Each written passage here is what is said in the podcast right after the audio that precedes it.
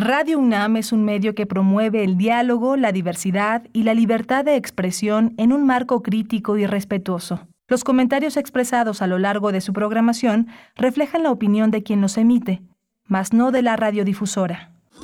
Radio UNAM presenta Primer Movimiento. El mundo desde la universidad. Muy buenos días, bienvenidos, bienvenidas. Inicia primer movimiento en esta emisión de viernes. Hoy es viernes 14 de octubre de 2022 y ya son las 7 con 3 minutos de la mañana. Les saludamos desde la capital del país, Ciudad de México, en Adolfo Prieto 133, Colonia del Valle, y transmitimos por el 96.1 de la frecuencia modulada, el 860 de amplitud modulada y en www.radio.unam.mx. Viernes, viernes, donde se encuentra un pequeño pero gran equipo, fuerte equipo que está todas las mañanas en esta propuesta eh, matutina de Radio UNAM. Rodrigo Aguilar a cargo de la producción ejecutiva, le acompaña y le asiste Violeta Berber, Tamara Quiroz en redes sociales, está Arturo González en los controles técnicos, en la operación técnica de la consola y Miguel Ángel Quemain en la conducción que ya escuché por ahí. Miguel Ángel, buenos días. Hola Berenice, buenos días. Eh, ¿Cómo estás? Aquí este pues amaneciendo un poco en la corrida. Ayer falleció uno de nuestros eh, grandes amigos, un gran poeta, Alejandro Sandoval, nació en 1957, es originario de Aguascalientes. Es una familia de eh, creadores y de promotores culturales. Eunice, Gabriel, eh, es hijo de Víctor Sandoval, uno de los hombres que ha fundado muchas instituciones y que está este conjunto de un pintor, una, una promotora cultural y él un escritor, un narrador, un novelista, un poeta, pues falleció ayer en un lamentable accidente eh, eh, como resultado de una caída en su casa. ¿no? Entonces, eh, pues ha sido muy muy muy triste muy lamentable. Eh, muchísimos planes pues se quedan frustrados. Eh, es una es una pérdida porque un hombre en, una edad también muy productiva eh, nació en 1957 apenas 65 años y Digo apenas porque es una, es, él, él, estaba en muy buenas condiciones físicas y bueno, en la gente que, eh, que, lo, que lo conocimos, la gente que eh, está, que es contemporáneo suyo, pues con toda una serie de pérdidas que en los últimos tiempos han ocurrido prácticamente como de una generación de escritores eh, mexicanos que estaban muy vinculados entre sí, pues eh, generó una, una enorme, un enorme pesar, una enorme tristeza, una sorpresa que siempre tiene como unas malas, este, unas malas señales para muchas personas, sobre todo cuando se acerca el fin del año y la situación también que nos alerta a otro a otra a otra llegada otra llegada de muertes distintas que no son las que acostumbramos a ver en los últimos dos años que era el covid como el gran el gran este eh, acosador de los últimos de los últimos dos años, Berenice. Mm, Miguel Ángel Quemain, pues qué, qué pena que eh, pues hemos tenido una racha lamentable de, de pérdidas, pérdidas de escritores, particularmente de escritores. Eh, pues bueno, Alejandro Sandoval, premio de poesía joven de México en 1974, premio nacional de poesía Ramón López Velarde en 82, en 97 obtuvo el premio Barco de Vapor, el Barco de Vapor de literatura para niños. Bueno, pues ahí está este, eh, pues esta lamentable noticia que a través de su cuenta de Twitter el Imbal, el Imbal pues dio, eh, es decir, la sección de literatura del IMBA, eh, pues bueno, pues nos hizo, nos hizo del conocimiento de la muerte de este poeta, de este escritor, este poeta mexicano Miguel Ángel, pues qué, qué pena, qué pena y pues ni modo, así están estos tiempos e iniciamos de esa manera la mañana de hoy, Miguel Ángel. Sí, vamos a tener teatro, vamos a hablar de Mensajeros, la obra de la Gorgona Teatro, que es una, una agrupación eh, importantísima que se presenta en el marco del Festival Internacional Cervantino. Eh, vamos a conversar con José Uriel García Solís, él es director de la Gorgona. Vamos, vamos a tener la oportunidad de dialogar con él sobre este montaje por supuesto. Y es que en esta mañana tenemos varias recomendaciones culturales. Prácticamente nos vamos a ir por el lado de la cultura, porque es viernes y porque no cabemos en la agenda con tantos eventos, eventos, eh, bueno, que vienen del Festival Cultura UNAM, que tendrá su clausura este próximo domingo, eh, la FIL del Zócalo 2022, bueno, nuestros propios eventos en la sala Julián Carrillo. Eh, hoy hay un concierto muy interesante para la noche. Em, bueno, pues también está el Festival Internacional Cervantino, muchas, muchos eventos culturales y estaremos pues dando seguimiento a algunos de, ellos. Eh, por ejemplo, tendremos después del el radioteatro, el radioteatro Carta de Cristóbal Colón a Luis de Santángel. Vamos a eh, hacerles esa propuesta en el radioteatro de esta mañana que eh, se encuentra también en Descarga Cultura Editorial, Pequeños Grandes Ensayos, de la Dirección General de Publicaciones y Fomento Editorial de la UNAM.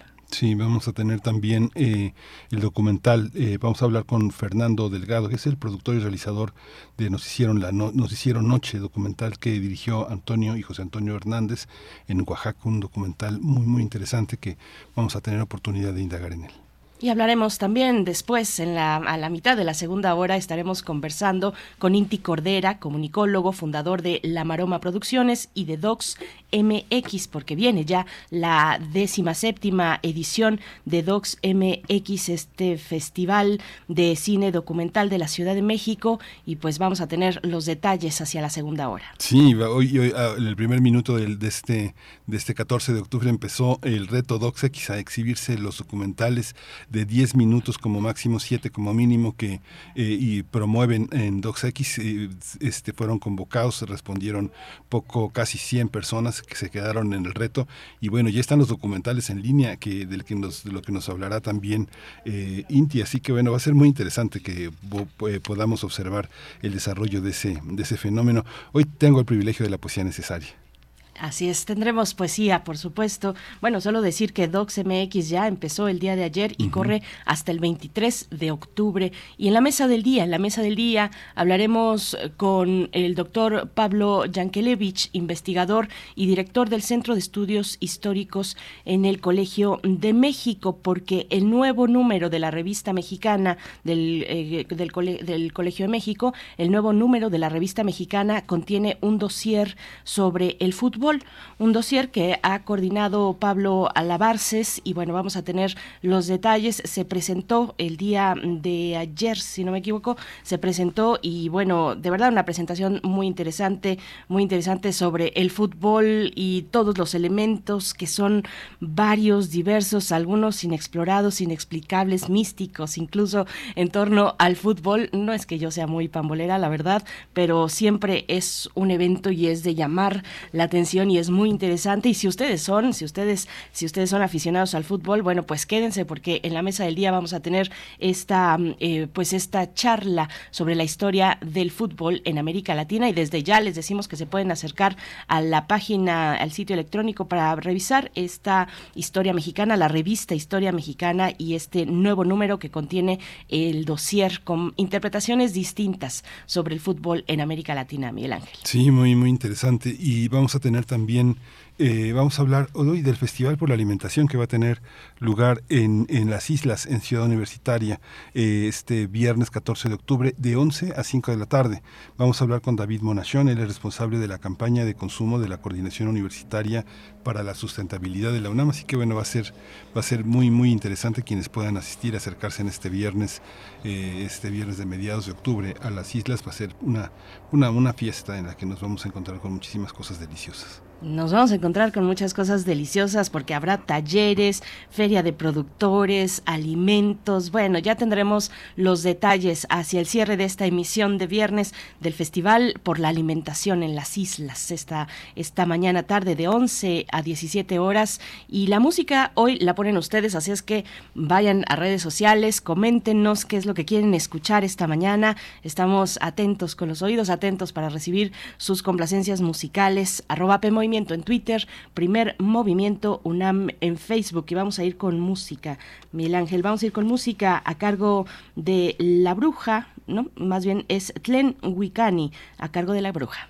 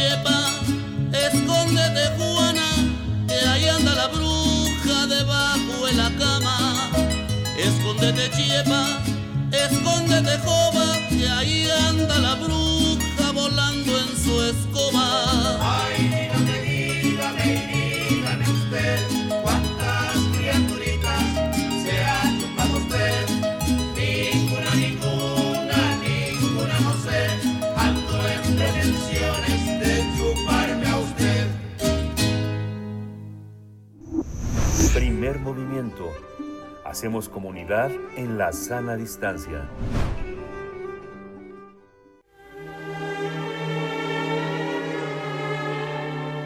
Teatro, teatro, teatro. Corre el telón y disfruta de la función.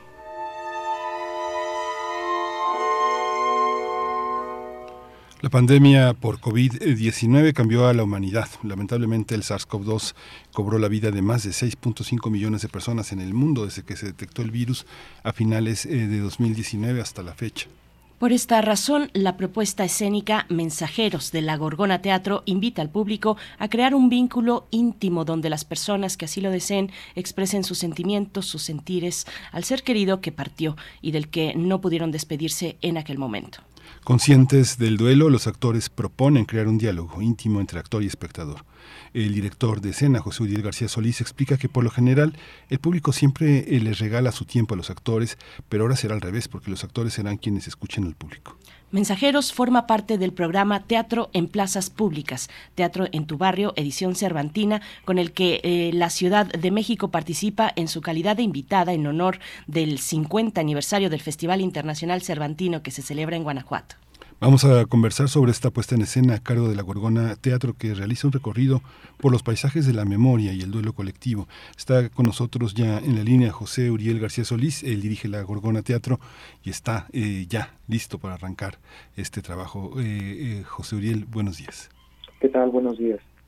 Buenos días, José Uriel. Te saludamos, Miguel Ángel Quemain, Berenice Camacho, con, bueno, para hablar de mensajeros. La Gorgona Teatro está cumpliendo su primera década de existencia este año 2022 y llega con una obra para, pues, transitar en este momento, hoy en el momento de pospandemia, que ya podemos tal vez nombrar así, el momento que vivimos y recordar, eh, tener, hacer ese acto de memoria. Cuéntanos, eh, cuéntanos sobre, sobre esta obra, sobre los objetivos que persigue, lo que brinda al público que se acerque con ustedes.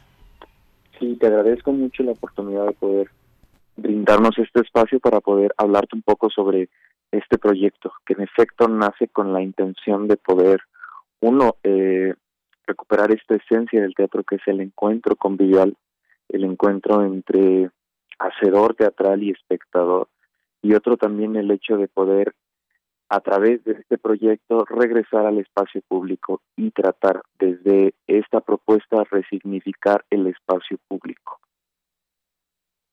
Eh, pasateatro es la manera en la que se llama este encuentro que los actores tienen en la calle. Cuéntanos un poco la estrategia que, se arma en Guanajuato para que tenga lugar esto. Se aborda a, las personas que pasan con un número específico de actores que puede variar de acuerdo al escenario que puedan ustedes transitar. No, no nada más van a estar en Guanajuato, sino que es un trabajo que va a permanecer entre nosotros yo creo que un tiempo, ¿no? Sí, fue un trabajo que eh, nació pensando se, construyó para que naciera pensando en abordar la vía pública y resignificarla. El espectáculo como tal se realiza en dos partes. La primera que es un pasacalle, que es eh, una serie de recorrido que hacen los actores a manera de comparsa y un segundo ya es la intervención en el espacio en específico, en donde se genera esta dinámica de, diálogo, que nosotros le llamamos diálogo, diálogo, íntimo, donde los actores se desprenden por todo el espacio que van a accionar y a través de una serie de preguntas se va dando las indicaciones para que el espectador pues pueda vivir esta experiencia que justo el motivo es poder eh, compartir un espacio, compartir un momento, compartir eh, quizás también algunos recuerdos y evocar a la memoria. Las preguntas detonadoras eh, transitan, como lo decían en la introducción, por los paisajes de la memoria del duelo. Estos, eh, estos acercamientos que tiene el espectador con, con el actor se detonan también por un breve monólogo que cada actor tiene preparado, que también a su vez se construyó por memorias personales que evocaron también alguna persona que ya no se encuentra ya no eh, que ya no vive entre nosotros o que bien eh, guarda cierta distancia. Y a partir de ello eh, se busca también poder construir en el imaginario del espectador una figura como tal que el espectador coloque en su pensamiento a alguien y que a partir de las preguntas que se detonan que las comentaron hace rato que es, eh, piensa en alguien que ya no está eh, te gustaría mandarle algún mensaje, el mismo espectador también pueda compartirnos algo y nosotros escucharlo. Ese es el, objetivo, compartir. Compartir, ponernos en un plano horizontal y eso, en el mejor de los casos también, eh, propiciar que esto pueda liberar las emociones. ¿no? José Uriel, ¿qué, nos da el teatro en las calles? Por supuesto que el teatro tiene una tradición larga, muy importante y muy luminosa de itinerancia histórica, pues eh, pensemos en las compañías itinerantes que, pues, de Molière, Molière, por ejemplo, sin ir más lejos, pero podríamos encontrar muchísimos ejemplos de un teatro que va, que es para, que es para la gente, que va de pueblo en pueblo, que se coloca en alguna, eh, en algún punto importante de cruce de personas, en una plaza pública, que nos da el teatro que se encuentra, que se acerca a los transeúntes, a las personas en las calles. Bueno, pensaría que eh, uno de los valores más importantes que encontramos en esta manifestación del teatro al aire libre, pues es la cercanía que puede haber con los con los espectadores. ¿no? Normalmente eh, es el ejercicio inverso. Eh, es el espectador el que tiene que llegar al teatro. no Aquí hacemos el ejercicio contrario creemos que también eso nos permite a tener posibilidad de incidir en espectadores no tan frecuentes o en aquellos que quizás no conozcan el teatro, aunque bien la propuesta es un poco híbrida porque no es eh, dentro de los lineamientos del canon quizás es una propuesta teatral pura, sino que más bien eh, creo que parte también un poco del performance. Eh, resulta creo que interesante, resulta creo que atractivo y también buscábamos algo que fuera pertinente también para estos tiempos, pensando en, el marco del Día Mundial del Teatro, que fue cuando nació, cuando se estrenó la obra, pensábamos también en un, regalo que pudiéramos nosotros hacer. Eh, normalmente el teatro se coloca, los teatristas ponemos al teatro como protagonista y en esta ocasión quisimos que el teatro fungiera como una compañía y pensamos también eh, la propuesta a partir de esa idea, el teatro, las artes como tal, como compañía de la humanidad, como compañía en los procesos eh, históricos que vive. En este caso, eh, pues quisimos también ser prudentes, ser pertinentes y ante esta propuesta tener una posibilidad de incidir, de incidir en aquellos espectadores no tan frecuentes. Esta, esta, esta posibilidad también eh, tiene como un marco eh, las posibilidades de dirección misma del actor eh, para poder reaccionar ante las posibilidades emocionales del espectador. ¿Cómo, cómo se da este trabajo de dirección? ¿Qué, es, eh, ¿Qué orientación tiene el actor para encontrarse con personas desconocidas, aunque el presentimiento del dolor ajeno es un eje que marca la, la, epistemología del, del, actor, de cómo entiende lo que la gente le puede expresar como mensaje, como una, una manera de trascender de sus seres queridos? ¿Cómo se dirige eso, eh, José Uriel? Bueno, esto es muy interesante porque sin duda eh, todo se parte desde una forma eh, reconciliadora, desde todo se enuncia desde ese lugar. Es un aspecto más positivo eh, para no este faltar al respecto al espectador. Y creo que también lo que propicia a que se genere este diálogo, a que se genere en el mejor de los casos esta catarsis, es por, por una parte la honestidad por parte de los actores y también el ejercicio de mimesis, ¿no? de cómo el, el actor se va mimetizando y genera empatía con el espectador, que fue algo que también eh, se entabló desde un inicio con, con quienes son parte de este proyecto, no el hecho de colocarnos en un plano horizontal y como personas eh, que necesitan compañía hacer este ejercicio, hacer este ejercicio de escucha y de diálogo. José Uriel, ustedes ya han presentado este, este ejercicio en las calles. ¿Cómo, ¿Cómo responden las personas si es que ya, ya han tenido ese contacto con, con el público transeúnte? Me parece, en todo caso, además, eh, siempre el teatro es un acto de resistencia y también de rebeldía, porque en este caso, pues uno va por las calles con dirección a un lugar determinado, vamos a prisa, hay un entorno que nos apresura para llegar a, un lugar específico y difícilmente uno va caminando por caminar, difícilmente uno se lanza al trazo de las calles, eh, pues por solo con solo el objetivo de, transitarlas, de vivirlas, de, caminar por ellas y de disfrutar también esa parte de la ciudad. Eh, ¿cómo, ¿Cómo responde la gente? ¿Ustedes ya han tenido ese acercamiento? sí ha sido muy particular la respuesta que hemos observado por parte de los espectadores. Hay quienes de pronto se, se desconciertan al vernos y es como de qué está sucediendo.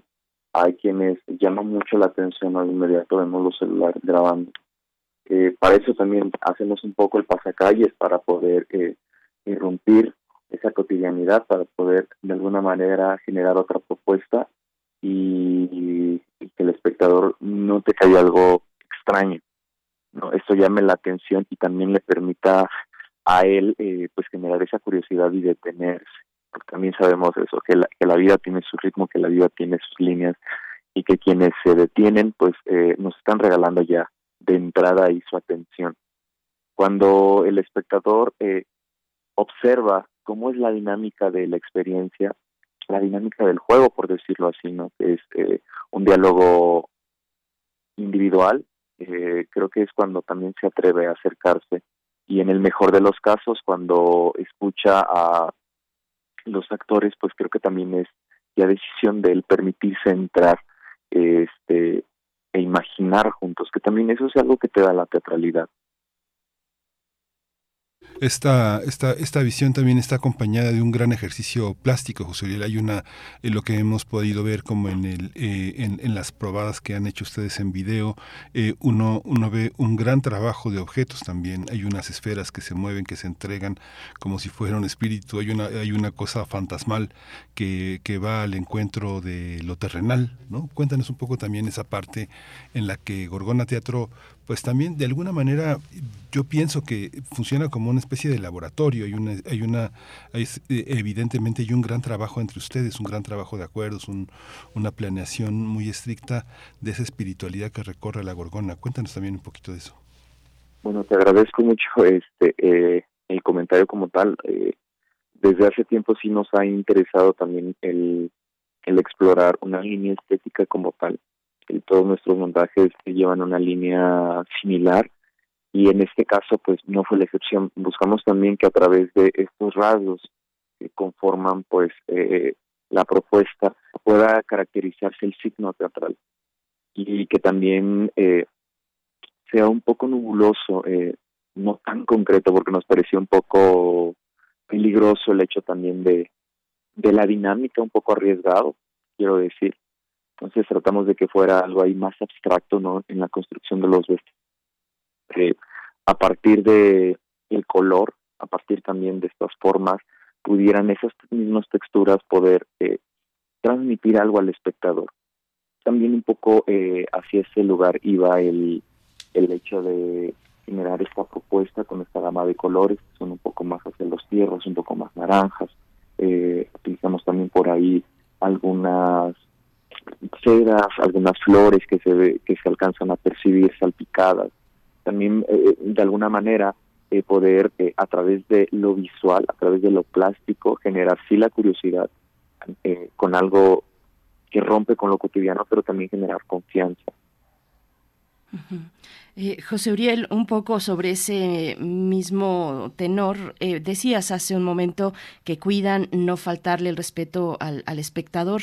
Eh, me quiero detener un poco en ello porque, bueno, no sabemos lo que el de junto viene cargando por dentro. a ver, estamos hablando de, duelo, de, la pérdida, de la memoria, y uno pensaría que pues hay que estar preparado para un posible trabajo de contención. No lo sé, yo no he experimentado esta propuesta la Gorgona Teatro eh, no, no lo he visto, lo he visto solamente a través de la pantalla, pero, pero ¿cómo es ese trabajo y qué significa? ¿Qué cuidar para no faltar al respeto de quien está transitando y que trae probablemente una carga importante, José Uriel? Bueno, de entrada, eh, lo que se llama mensaje como tal, que es eh, un breve monólogo que está interpretado, que está dicho por los actores, creo que también busca desde ahí ya hay una atención no para que las palabras que sean compartidas que sean pronunciadas sean cuidadosas la forma también en la que se anuncian la manera en la que observamos eh, el rostro del mismo actor es una manera amable. La forma en la que reacciona el espectador también es importante porque como bien lo dices no la conocemos no sabemos quién está ahí. Entonces procuramos que eh, a partir de el ejercicio de mímesis sea eh, que la experiencia se catalice hacia un lugar positivo. Claro que bien, hay momentos en donde eh, eh, la gente llora, la gente comparte también y lo que nosotros hacemos es escuchar, no colocarnos como esa posibilidad de, poder escuchar a alguien que tiene algo que decir. Más allá no podemos hacerlo porque pues no somos, no nos compete el, el, campo de, de, una terapia, ¿no? Pero quizás sí el de escucharnos, y era lo que nos proponíamos en este ejercicio, eso, escucharnos como tal, contemplarnos y compartir un espacio. También la, me parece también muy interesante cómo eh, la Ciudad de México eh, les da la responsabilidad de encargarse de ese sentido de lo barrial, de lo íntimo, de andar en las calles y de colocar el teatro y de reconocer en el teatro la ritualidad y reconocer en ustedes la posibilidad de esa responsabilidad de, llevar de la mano el rito a, la calle, porque finalmente es un rito. Sí, tienes toda la razón. Eh, hay cierta carga no de, ritualidad pero mira recordando las palabras de un maestro que decía el teatro desprovisto de su ritualidad es juego también hay juego, también hay esta ilusión que era parte de lo que tú me comentabas, ¿no? que te llamaba la atención, el vestuario también lo da. Eh, creo que eh, es algo que para mí es un acierto el hecho de que la Ciudad de México, en su calidad de invitada de honor, pues lleve eh, este programa tan bonito que tiene que es Teatro en Plazas Públicas, ¿no? Y que también hace un símil con toda la tradición teatral en calles que tiene Guanajuato. Y más aún me siento contento porque eh, la Ciudad de México decide abrir eh, esta cartelera con propuestas de otros estados y es ahí en donde nosotros tenemos cabida, como una compañía que entra en esta programación, pero que es del Estado de México, de la ciudad de Toluca en específico por supuesto, eh, los radioescuchas que han estado aquí atentos lo sabrán, José Uriel, porque ya con ustedes hemos compartido en otras ocasiones y sabemos eh, dónde, dónde se ubican, eh, cuál es su base, digamos, y es precisamente Toluca. José Uriel, a mí me gustaría pues que hablaras un poco del escenario que les espera en este fin de semana, este 16 y este 15 y 16 de octubre, la Plaza San Fernando en la ex estación del ferrocarril y la Plaza del Baratillo en Ciudad de Guanajuato es el escenario pues inmejorable, son lugares del Festival Internacional Cervantino, ahí sí que uno va pues con una disposición distinta caminando, se recorren los callejones pues de una manera lúdica, festiva, celebratoria y es el lugar propicio para un encuentro teatral en las calles, eh, José Uriel. Así es, estamos muy contentos porque justo lo acabas de describir de la mejor manera, de una manera muy puntual eh, felices de estar también dentro de la programación de los 50 años de vida del festival, pues creo yo más importante de nuestro país y uno de los más importantes de toda América. Eh, agradecidos con la oportunidad, agradecidos también con la con la Secretaría de Cultura de la Ciudad de México por aperturar eh, y darnos cabida dentro de su programación y bueno, estaremos nosotros el 15 de octubre en la Plaza San Fernando a las 12 horas. Ese mismo día también estaremos en la plaza de la ex estación del ferrocarril, solo que a las 4 de la tarde. Y el último día de presentaciones será el domingo, en donde tendremos dos presentaciones. La primera a las 12 del día en la Plaza San Fernando, nuevamente nos toca estar ahí. Y la última será en la Plaza del Baratillo a las 4 de la tarde. Todas estas actividades son al aire libre, son en los escenarios que asignaron a la Secretaría de Cultura de la Ciudad de México. Son escenarios bellísimos porque es la propia arquitectura de este bella de esa bella ciudad que es Guanajuato. Y pues bueno eh, son entrada gratuita no entonces eh, pues ahí, ahí andaremos ahí estaremos ya en un momento más que partimos de la ciudad de Toluca para llegar a Guanajuato y preparar para que todo esto salga de la mejor manera pues muchísimas gracias eh, por esta por esta mañana, José Uriel García Solís. Eh, esta obra me imagino que va a tener más eh, más más presencia, pero ¿cuánto tiempo va a estar en Guanajuato? Es prácticamente es prácticamente un acto inaugural, porque finalmente Guanajuato es la calle, y, así empezó el Cervantino y en estos 50 años una manera de arrancar en la calle es una manera también de, de serle fiel al espíritu cervantino. Totalmente de acuerdo y felices por estar este fin de semana. Estaremos el día sábado, estaremos el domingo y sí, esperemos que también el proyecto tenga cabida en otras plataformas, en otros espacios. De entrada, eh, aquí ha tenido movilidad en el Estado de México y también esperamos hacerlo ahora que regresemos de esta experiencia en el Cervantino. Eso, solamente coméntanos, Josuriel, ¿tienen en puerta, tienen en mente alguna presentación después del Cervantino? Así es, sí, por el momento eh, me comentaron que todavía no diera especificaciones de nuestra siguiente función, sino que se haga eh, la programación del festival al cual vamos a asistir, pero sí, estaremos regresando después de estas funciones al Estado de México con más funciones. Pues bienvenidos los fantasmas aquí a la Ciudad de México. Muchas gracias, José Uriel García Solís. Muchas gracias a la Gorgona que representas, que es un que es un cuerpo que es un cuerpo eh, lleno de eh, posibilidades y de movimientos que son siempre imprevisibles, pero al mismo tiempo también eh, tienen una tienen un espacio entre nosotros. Muchas gracias, José Uriel. Muchísimas gracias a ustedes. Que tengan un excelente día y si tienen alguna duda o si les gustaría conocer también algo de nuestro trabajo, pues yo los invito a que nos visiten en redes sociales, nos encuentran en Facebook e Instagram como La Gorgona Teatro. Por su atención, muchísimas gracias. Gracias. José Riel García Solís y buen camino a Guanajuato. Buen camino, qué envidia, qué envidia. Se van a Guanajuato ya en este momento. Director de la Gorgona Teatro, nosotros vamos con nuestro radioteatro, nuestro radioteatro que es parte de la editorial Descarga Cultura, Pequeños Grandes Ensayos y se trata de Carta de Cristóbal Colón a Luis de Santángel. Vamos a escuchar. Cuando cuentes cuentos, recuerda los de primer movimiento.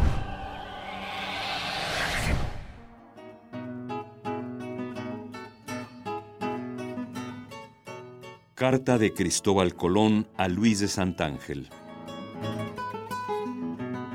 Señor, porque sé que habréis placer de la grande victoria que nuestro Señor me ha dado en mi viaje, vos escribo esta, por la cual sabréis cómo en treinta y tres días pasé las Indias con la armada que los ilustrísimos rey y reina nuestros señores me dieron, donde yo hallé muy muchas islas pobladas con gente sin número, y de ellas todas he tomado posesión por sus altezas con pregón y bandera real extendida, y no me fue contradicho. A la primera que yo hallé puse nombre San Salvador, a conmemoración de su alta majestad, el cual maravillosamente todo esto ha dado. Los indios la llaman la Guananí. A la segunda puse nombre la isla de Santa María de Concepción, a la tercera Fernandina, a la cuarta la Isabel, a la quinta Isla Juana, e así a cada una nombre nuevo. Cuando yo llegué a la Juana, seguí la costa de ella a poniente y la hallé tan grande que pensé que sería tierra firme de la provincia de Catayo. Y como no hallé así villas y lugares en la costa de la mar, salvo pequeñas poblaciones, con la gente de las cuales no podía haber habla, porque luego huían todos, andaba yo adelante por el dicho camino, pensando de non errar grandes ciudades e villas. Y al cabo de muchas leguas, visto que non había innovación y que la costa me llevaba al setentrión, de adonde mi voluntad era contraria, porque el invierno era ya encarnado, yo tenía propósito de hacer de el austro, y también el viento medio adelante, determiné de no aguardar otro tiempo, y volví atrás hasta un señalado puerto, de adonde envié dos hombres por la tierra para saber si había rey o grandes ciudades. Anduvieron tres jornadas y hallaron infinitas poblaciones pequeñas y gentes sin número, mas no cosa de regimiento, por lo cual se volvieron. Yo entendía harto de otros indios que ya tenía tomados, como continuamente esta tierra era isla, e así seguí la costa de ella al oriente ciento y siete leguas hasta donde hacía fin, del cual cabo había otra isla al oriente, distante de este diez e ocho leguas, a la cual puse luego el nombre de Española, y fui allí, y seguí la parte del setentrión, así como de la Juana, al oriente, ciento setenta y ocho grandes leguas por vía recta del oriente, así como de la Juana, la cual y todas las otras son fertilísimas en demasiado grado, y está en extremo. En ella hay muchos puertos en la costa de la mar sin comparación de otros, que yo sepa en cristianos, y hartos ríos y buenos y grandes que es maravilla. Las tierras de ellas son altas, y en ellas muy muchas sierras y montañas altísimas, sin comparación de la isla de Tenerife, todas hermosísimas, de mil hechuras, y todas andables y llenas de árboles de mil maneras, y altas, y parecen que llegan al cielo y tengo por dicho que jamás pierden la hoja, según lo que puedo comprender, que los vi tan verdes y tan hermosos como son por mayo en España. De ellos están floridos, de ellos con fruto y de ellos en otro término, según en su calidad. Y cantaba el ruiseñor y otros pajaricos de mil maneras en el mes de noviembre por allí donde yo andaba. Hay palmas de seis y de ocho maneras que es admiración verlas por la diformidad hermosa de ellas, mas así como los otros árboles de frutos y hierbas. En ella hay pinares a maravilla, e hay campiñas grandísimas, e hay miel, e de muchas maneras de aves y frutas muy diversas. En las tierras hay muchas minas de metales, he hay gente en estimable número. La española es maravilla. Las sierras y las montañas, y las vegas y las campiñas y las tierras, tan hermosas y gruesas para plantar y sembrar, para criar ganados de todas suertes, para edificios de villas y lugares. Los puertos de la mar, aquí no habría creencia sin vista, y de los ríos, muchos grandes y buenas aguas, los más de los cuales traen oro. En los árboles y frutas y hierbas hay grandes diferencias de aquellos de la Juana. En esta hay muchas especierías y grandes minas de oro y de otros metales. La gente de esta isla y de todas las otras que he hallado y he habido noticia, andan todos desnudos, hombres y mujeres, así como sus madres los paren, aunque algunas mujeres se cubrían un solo lugar con una hoja de hierba o una cosa de algodón que para ello hacen ellos. No tienen fierro ni acero, ni armas, ni son para ello. Non porque non sean gente bien dispuesta y de hermosa estatura, salvo que son muy temerosos a maravilla. Non tienen otras armas salvo las armas de las cañas cuando están con la simiente, a la cual ponen al cabo un palillo agudo y no osan usar de aquellas que muchas veces me acaeció enviar a tierra dos o tres hombres a alguna villa para ver habla y salir a ellos de ellos sin número, y después que los veían llegar, huían a no aguardar padre a hijo. Y esto no porque a ninguno se haya hecho mal, antes a todo cabo, a donde yo haya estado y podido haber habla, les he dado de todo lo que tenía, así paño como otras cosas muchas, sin recibir por ello cosa alguna. Mas son así temerosos, sin remedio. Verdad es que después que se aseguran y pierden este miedo, ellos son tanto sin engaño y tan liberales de lo que tienen, que no lo creería sino el que lo viese. Ellos, de cosa que tengan, pidiéndosela jamás dicen que no. Antes convidan a la persona con ello y muestran tanto amor que darían los corazones, y quier sea cosa de valor, quier sea de poco precio, luego, por cualquiera cosa, de cualquier manera que sea se les dé, por ello son contentos. Yo defendí que no se les diesen cosas tan viles como pedazos de escudillas rotas, eh, pedazos de vidrio roto y cabos de agujetas, aunque cuando ellos esto podían llegar, les parecía haber la mejor joya del mundo que se acertó a ver un marinero por una agujeta de oro, peso de dos castellanos y medio, y otros de otras cosas que muy menos valían, mucho más. Ya por blancas nuevas, daban por ellas todo cuanto tenían, aunque fuesen dos ni tres castellanos de oro, o una arroba, o dos de algodón helado. Hasta los pedazos de los arcos rotos de las pipas tomaban, y daban lo que tenían como bestias. Así que me pareció mal eh, yo lo defendí. Y daba yo graciosas mil cosas buenas que yo llevaba porque tomen amor, y allende de esto se harán cristianos, que se inclinan al amor y servicio de sus altezas y de toda la nación castellana, que procuran de ayudar en nos dar de las cosas que tienen en abundancia que nos son necesarias. Y no conocía ninguna secta ni idolatría, salvo que todos creen que las fuerzas y el bien es en el cielo, y creían muy firme que yo con estos navíos y gente venía del cielo, y en tal acatamiento me recibían en todo cabo después de haber perdido el miedo. Y esto no procede porque sean ignorantes, salvo de muy sotil ingenio, e hombres que navegan todas aquellas mares, que es maravilla la buena cuenta que ellos dan de todo, salvo porque nunca vieron gente vestida ni semejantes navíos. Y luego que llegué a las Indias, en la primera isla que hallé, tomé por fuerza algunos de ellos para que desprendiesen y me diesen noticia de lo que había en aquellas partes. E así fue. Que luego entendieron, y nos a ellos, cuando por lenguas o señas, y estos han aprovechado mucho. Hoy en día los traigo que siempre están de propósito que vengo del cielo, por mucha conversación que hayan habido conmigo. Y estos eran los primeros a pronunciarlo a donde yo llegaba, y los otros andaban corriendo de casa en casa y a las villas cercanas con voces altas, Venid a ver la gente del cielo, He así, todos, hombres como mujeres, después de haber el corazón seguro de nos, vinieron que no quedaba grande ni pequeño, que todos traían algo de comer y de beber, quedaban con un amor maravilloso.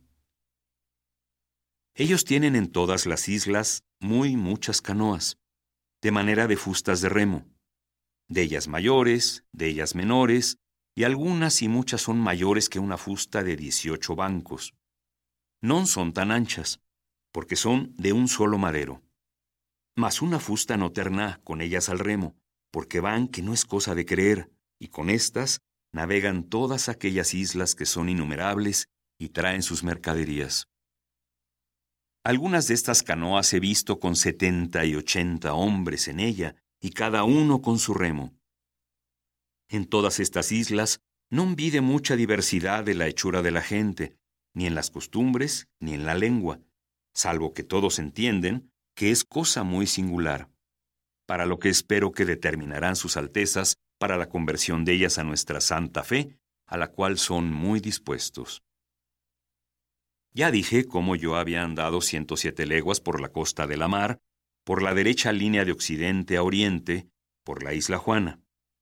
Según el cual camino puedo decir que esta isla es mayor que Inglaterra y Escocia juntas, porque allende de estas 107 leguas me quedan de la parte de poniente dos provincias que yo no he andado, la una de las cuales llaman Cibao, a donde nace la gente con cola, las cuales provincias no pueden tener en longura menos de 50 o 60 leguas, según puedo entender de estos indios que yo tengo, los cuales saben todas las islas.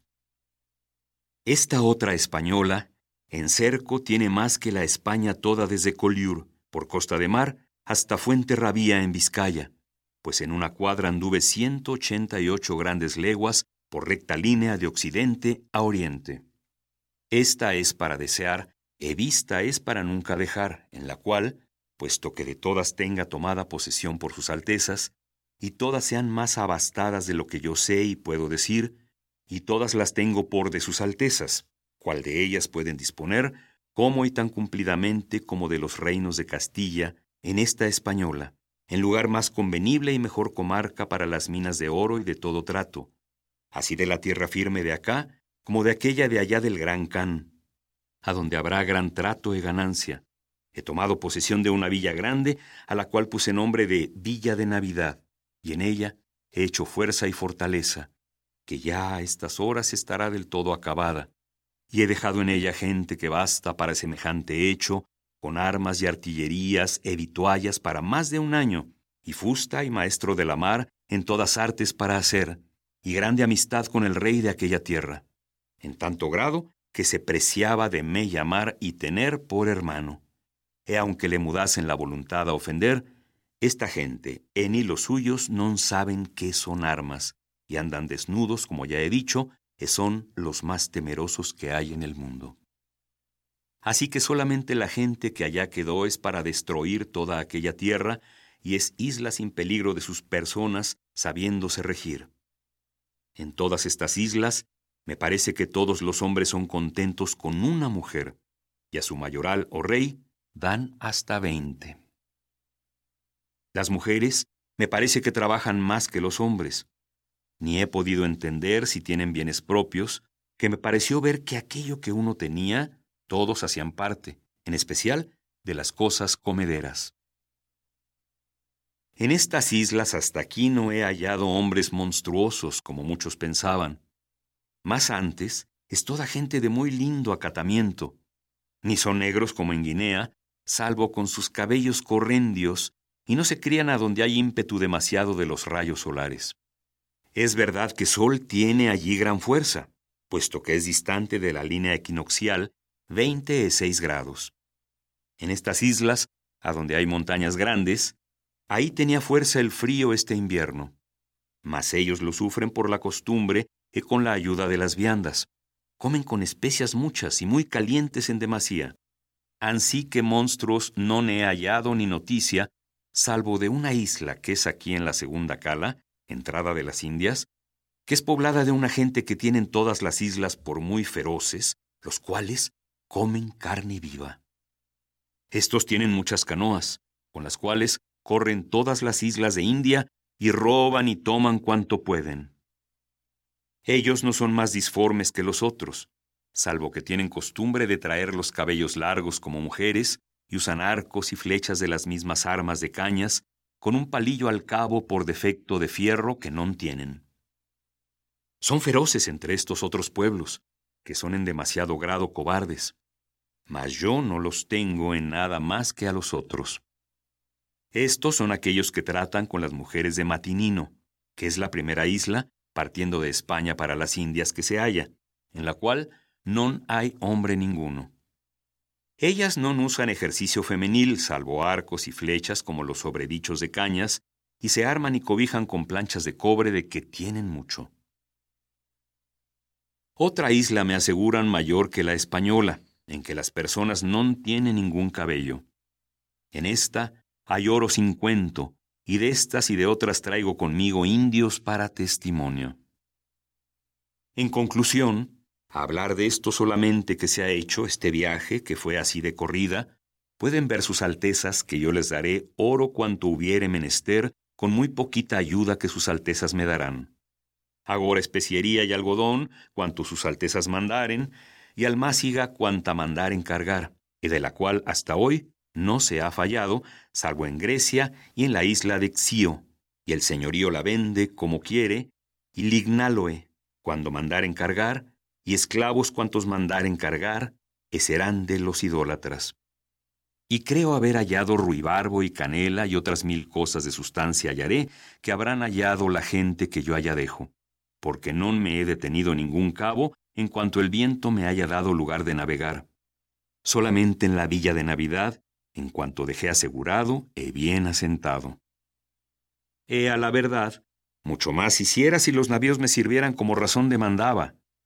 Esto es cierto, y eterno Dios nuestro Señor, el cual da a todos aquellos que andan su camino victorias de cosas que parecen imposibles, y esta señaladamente fue la una, porque aunque de estas tierras hayan hablado otros, todo va por conjeturas, sin alegar de vista salvo comprendiendo tanto que los oyentes, los más, escuchaban y juzgaban más por habla que por otra cosa de ello.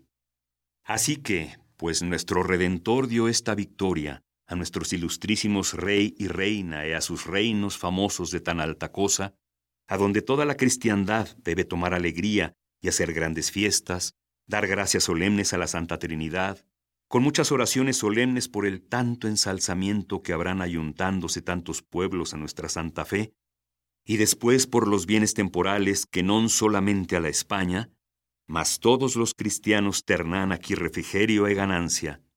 Esto segundo ha hecho ser muy breve. Fecha en la carabela, sobre las islas de Canaria, 15 de febrero de 93 ánima que venía dentro en la carta. Después de esta escrita, estando en mar de Castilla, salió tanto viento conmigo sur y sureste que me ha hecho descargar los navíos por correr aquí en este puerto de Lisboa hoy, que fue la mayor maravilla del mundo, a donde acordé de escribir a sus altezas. En todas las Indias he siempre hallado los tiempos como en mayo, a donde yo fui en treinta y tres días y volví en veinte y ocho salvo que estas tormentas me han detenido trece corriendo por este mar. Dicen acá todos los hombres de la mar que jamás hubo tan mal invierno, ni tantas pérdidas de navíos. Fecha a los 4 de marzo.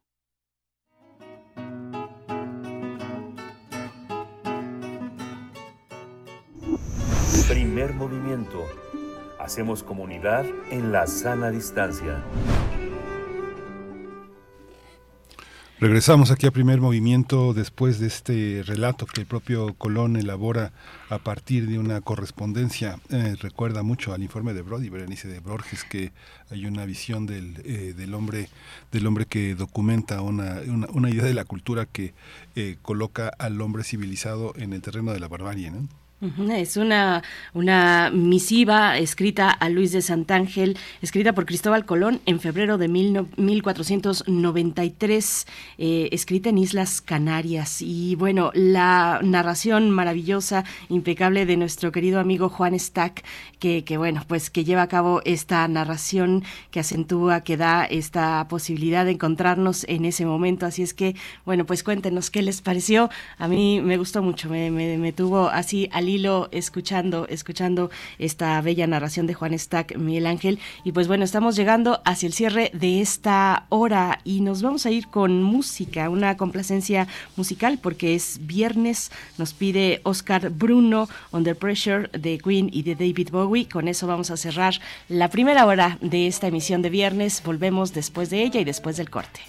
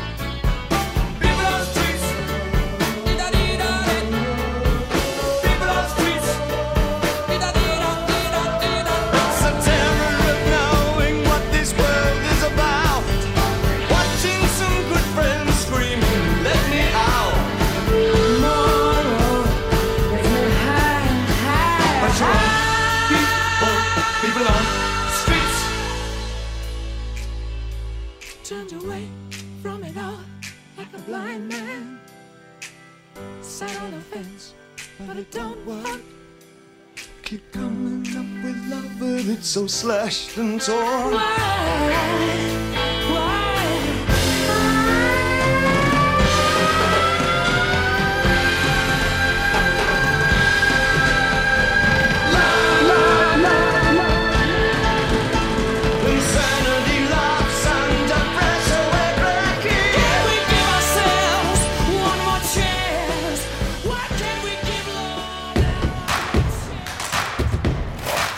En redes sociales. Encuéntranos en Facebook como Primer Movimiento y en Twitter como arroba PMovimiento. Hagamos comunidad.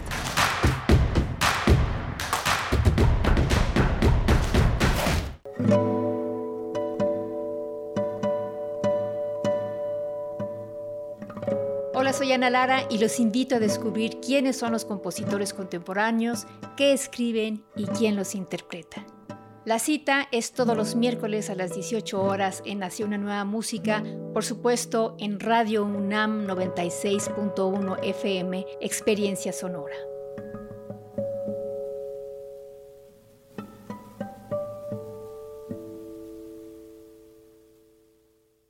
Habla Mario Delgado. La llama de la esperanza ilumina el corazón de cada vez más mexicanos y mexicanas. En junio pasado ganamos cuatro estados más y ya son 22 entidades gobernadas bajo nuestros principios de no mentir, no robar y no traicionar al pueblo. Morena crece en favor de los más pobres para que sigan subiendo los salarios y para que no regresen los gasolinazos. Gracias por tu apoyo, por seguir atreviéndote a cambiar para que juntas y juntos sigamos transformando nuestra patria. Seguimos. Amor con amor se paga. Morena, la esperanza de México. La piedra y el activo afectan tu cerebro, te matan las neuronas y son muy adictivos. Yo sé lo que te digo, pues he sido testigo. Piensa más en tu gente, tu vida y tus amigos. Escucha lo que te digo, pues es verdad. El negocio de la droga es algo que termina mal. Escucha bien, hermano, porque esto te hace daño. El negocio de la droga es algo que termina mal. Esto siempre acaba mal, Si necesitas ayuda, llama a la línea de la vida 800-911-2000. Tras una primera expedición fallida, los hombres por fin llegan a Marte, pero les desconcierta la frialdad con la que los reciben los marcianos. Después de hablar con varios de ellos, finalmente llegan a un sitio donde se les ofrece la recepción que esperan. De la colección de ficción sonora de Radio UNAM, Memoria del Mundo de México de la UNESCO 2021, presentamos Crónica Marciana, agosto de 1999. Los hombres de la Tierra, adaptación del cuento de Ray Bradbury, sábado 15 de octubre a las 20 horas, por el 96.1 de FM y en www.radio.unam.mx. Radio UNAM, experiencia sonora.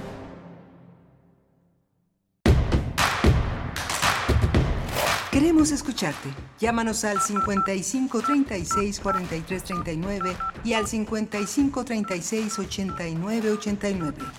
Primer movimiento. Hacemos comunidad. Hola, buenos días. Ya son las, eh, las 8 de la mañana con 3 minutos en este 14 de octubre. Ya viernes, la mitad de octubre, nos llegó por asalto y estamos aquí en primer movimiento. Arturo González en los controles técnicos, Rodrigo Aguilar en la producción ejecutiva, Violeta Berber en la asistencia de producción y mi compañera Berenice Camacho en el micrófono. Querida Berenice, buenos días. Miguel Ángel Quemain, muy, muy buenos días. Saludos a Radio Nicolaita en el 104.3 de la frecuencia modulada. Saludos a Morelia. Pues por acá ya se empieza a sentir eh, pues la cercanía del Día de Muertos, ya con esta canción de la bruja que nos propuso la producción para esta mañana, pues estamos más que enganchándonos en ese, en el mejor momento del año para México, en mi opinión, la mejor festividad, de verdad que es eh, pues siempre un gusto, pues desde la eh, oferta gastronómica, desde el encuentro con, con las personas en los distintos, en las plazas, eh, la- el diseño de las ofrendas, de las ofrendas para el Día de Muertos, pues bueno, ya estamos en, encaminados hacia ese gran momento del año, un momento pues sin igual, sin igual, donde el pueblo mexicano festeja, festeja eh, pues a sus seres queridos que han partido y nos encontramos con ellos por una noche. Así es que, bueno, pues estamos ya en esos, esos momentos del año, saludándoles en esta emisión, en esta segunda hora de primer movimiento, eh, donde tenemos, bueno, tenemos cortesías, tenemos cortesías para ustedes, ya decíamos muy temprano, hay una oferta cultural, bueno, eh, bollante, eh, muy, muy amplia para mm, pues las personas que quieran acercarse, está el Festival Cultura UNAM, eh, repetíamos, bueno, repito, los eventos de la sala Julián Carrillo esta noche con un, con un concierto muy, muy interesante, la FIL del Zócalo está pues con todo ya y, y también el Festival Internacional Cervantino. Y nosotros tenemos para el Teatro Bar El Vicio, donde las reinas chulas, que además de chulas son generosas, pues cada semana nos dan cortesías para ustedes. Y se trata, miren, pongan mucha atención porque algunos se van a ir por Facebook, otros se van a ir por Twitter, en ambos casos solamente hasta las 11 de la mañana daremos estas cortesías, así es que bueno, pues pónganse, pónganse atentos para que puedan tener eh, en el caso del el concierto de Alex Pandev, La vida no viene sola, son tres pases dobles para el concierto que tendrá lugar este viernes, el día de hoy, 14 de octubre. Esos tres pases dobles para La vida no viene sola se van por Facebook. Vayan a Facebook, busquen nuestra publicación que ya está ahí y nos tienen que compartir una captura de pantalla en esa publicación comenten con una incluyendo una captura de pantalla de que siguen donde se muestre que siguen al Teatro Bar El Vicio. Eso por Facebook y por Twitter, tres pases dobles y además tres pases para el streaming de la función de Calimán contra la espantosa X del día de mañana, 15 de octubre. Eh, en esa función estará, eh, participa y es como invitada especial Fernanda Tapia junto con las Reinas Chulas. No se lo pierdan. Se van por Twitter esos tres pases dobles y tres para el streaming. En el caso del streaming, siempre les pedimos que sean personas que no puedan asistir presencialmente, es decir, que se encuentren fuera de la capital del país, fuera de Ciudad de México. Para esas personas va el streaming de Calimán contra la espantosa X con Fernanda Tapia y las Reinas Chulas. Se va por Twitter, busquen nuestra publicación. En ambos casos tienen que compartir una captura de pantalla donde muestren que siguen al Teatro Valvicio en sus redes sociales, Miguel Ángel. Sí, muy, eh, muy, muy, muy interesante toda esta, toda esta programación que el cabaret mantiene eh, una especie de actualidad eh, teatral distinta a la de la ficción y a la del teatro que está más dedicado a explorar como la condición humana. Aquí el humor es una es un centro y bueno agradecemos que tomen en cuenta a nuestros radioescuchas que los viernes tienen esa posibilidad, eh, aunque es pequeña siempre, eh, de, de, asistir al teatro y de ver una, una participación llena llena de humor y de vitalidad. Sí, no se lo pierdan, no se lo pierdan. Es para hoy viernes y también para mañana, eh, mañana sábado 15 de octubre. Y nosotros en esta hora vamos a conversar sobre el documental que ha dirigido José Antonio Hernández, un documental que retoma la vida de una comunidad que pues con mucha entereza se lanzó a fundar su pueblo después de que le vino la desgracia de un ciclón en 1974, un ciclón que destruyó su pueblo. Es en parte, en, en buena parte esta comunidad está integrada por afrodescendientes, así es que vamos a hablar de esta, de este, de este documental. Nos hicieron noche. Vamos a conversar con Fernando Delgado, productor y realizador. Sí, va a ser muy, muy interesante, es un gran documental. Y también vamos a hablar de la edición de 17 de Docs MX, Inti Cordera, comunicólogo, fundador de la Maroma Producciones y de Docs MX, que es un proyecto en el que él es el director ejecutivo, con, junto con Pau Montangudes. Es un, es un proyecto verdaderamente extraordinario que nos ha dado muchas posibilidades de reescribir la historia de, esta, de este país, de Latinoamérica, con una participación internacional cada vez más creciente de documentalistas. La última vez que hablamos con él nos comentaba que había tenían más de 18 mil cortos eh, en, su, en su patrimonio. Es algo muy importante para, para México y para el género que tengamos la posibilidad de, ver y rever este, este material. La edición 17 de Docs MX, el Festival Internacional de Cine Documental de la Ciudad de México del 13 al 23 de octubre. Y por acá, pues ya refrendan mis dichos, por lo menos la profesora Mar, eh, Mayre Lizondo nos dice, coincido con Berenice, que el festejo del Día de Muertos es el mejor del año. También le mando besos, me dice, ay, muchos besos para ti también, querida Mayre Lizondo. Saludos a la comunidad Radio Escucha, nos dice. Pues bueno, les, les leemos en redes sociales porque ya hay enfiladas algunas complacencias musicales para acompañarnos en esta mañana de viernes. Vamos ya para hablar de Nos hicieron la noche, documental dirigido por José Antonio Hernández. Primer movimiento. Hacemos comunidad con tus postales sonoras. Envíalas a primermovimientounam.gmail.com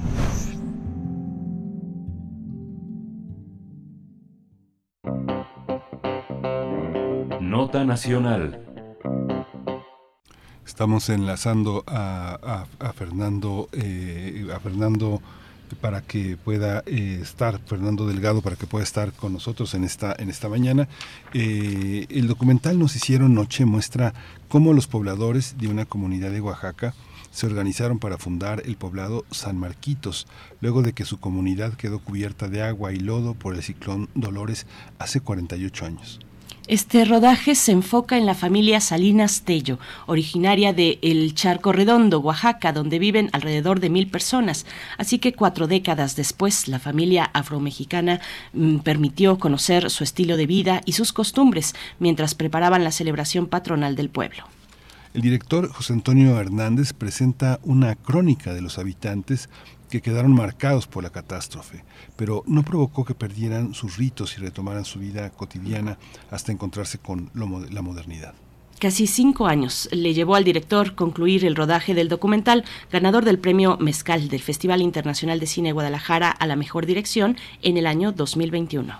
El documental y la varias, eh, el documental y la varias eh, historias aparentemente independientes que nos muestran tradiciones de la comunidad, cuestionan el pasado, exploran el presente y además tienen una idea muy muy precisa, muy interesante del futuro.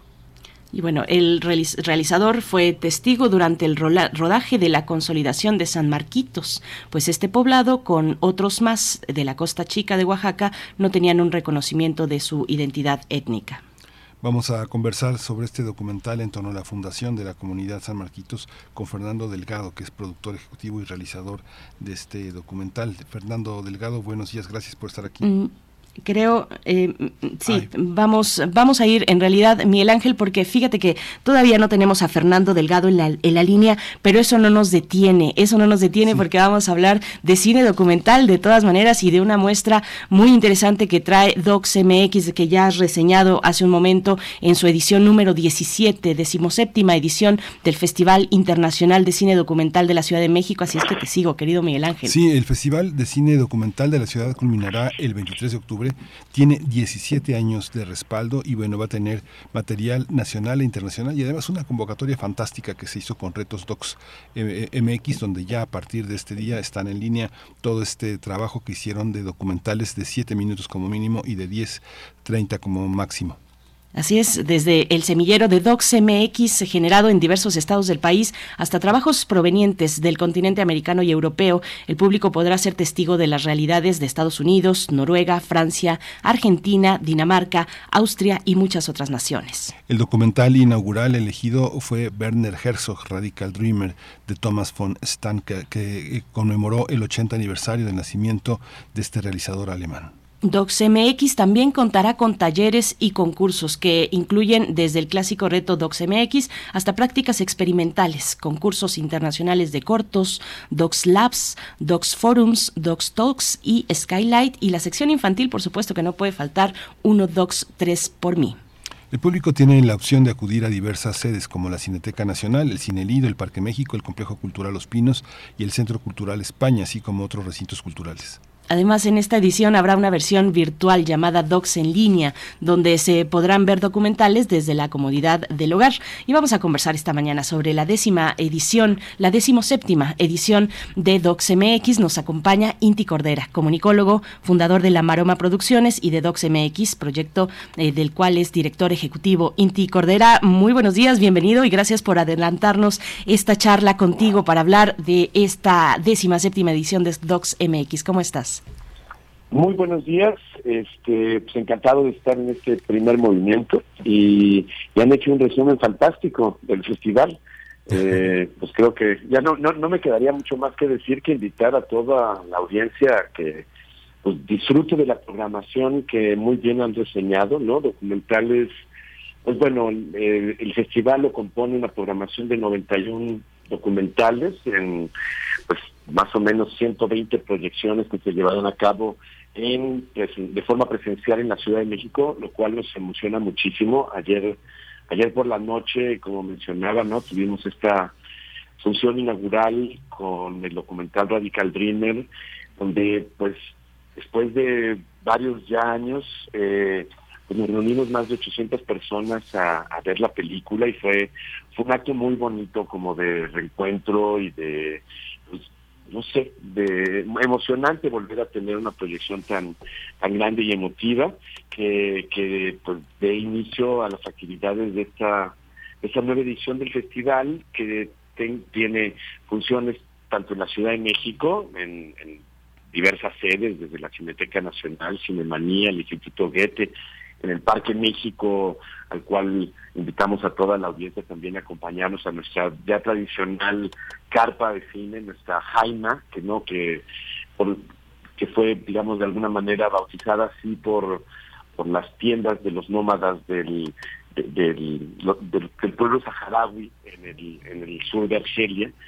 Y, y bueno, hay mucho que ver, ¿no? El cine documental nos lleva a través de la pantalla descubrir muy diversas realidades y, también de alguna manera pues mirarnos a nosotros mismos a través de las historias que se cuentan, ¿no?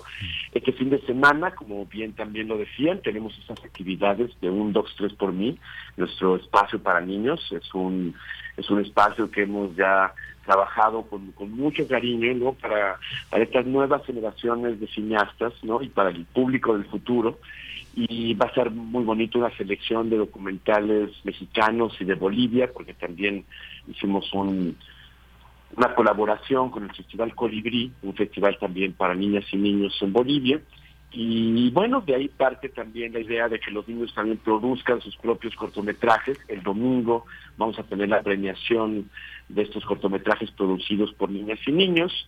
Y bueno, durante toda la semana de antemano, pues abrir las pantallas, volver a la, bueno, hemos, no, no se ha detenido la exhibición cinematográfica, ¿no? Pero ahora que pues, ya prácticamente sin restricciones, eh, recuerdo un poco, ¿no? 2020 que teníamos posibilidades de, de tener el 30% de capacidad en la sala, o el 2021 con un 50-60, pero ahora ya pues esperando ver las salas llenas.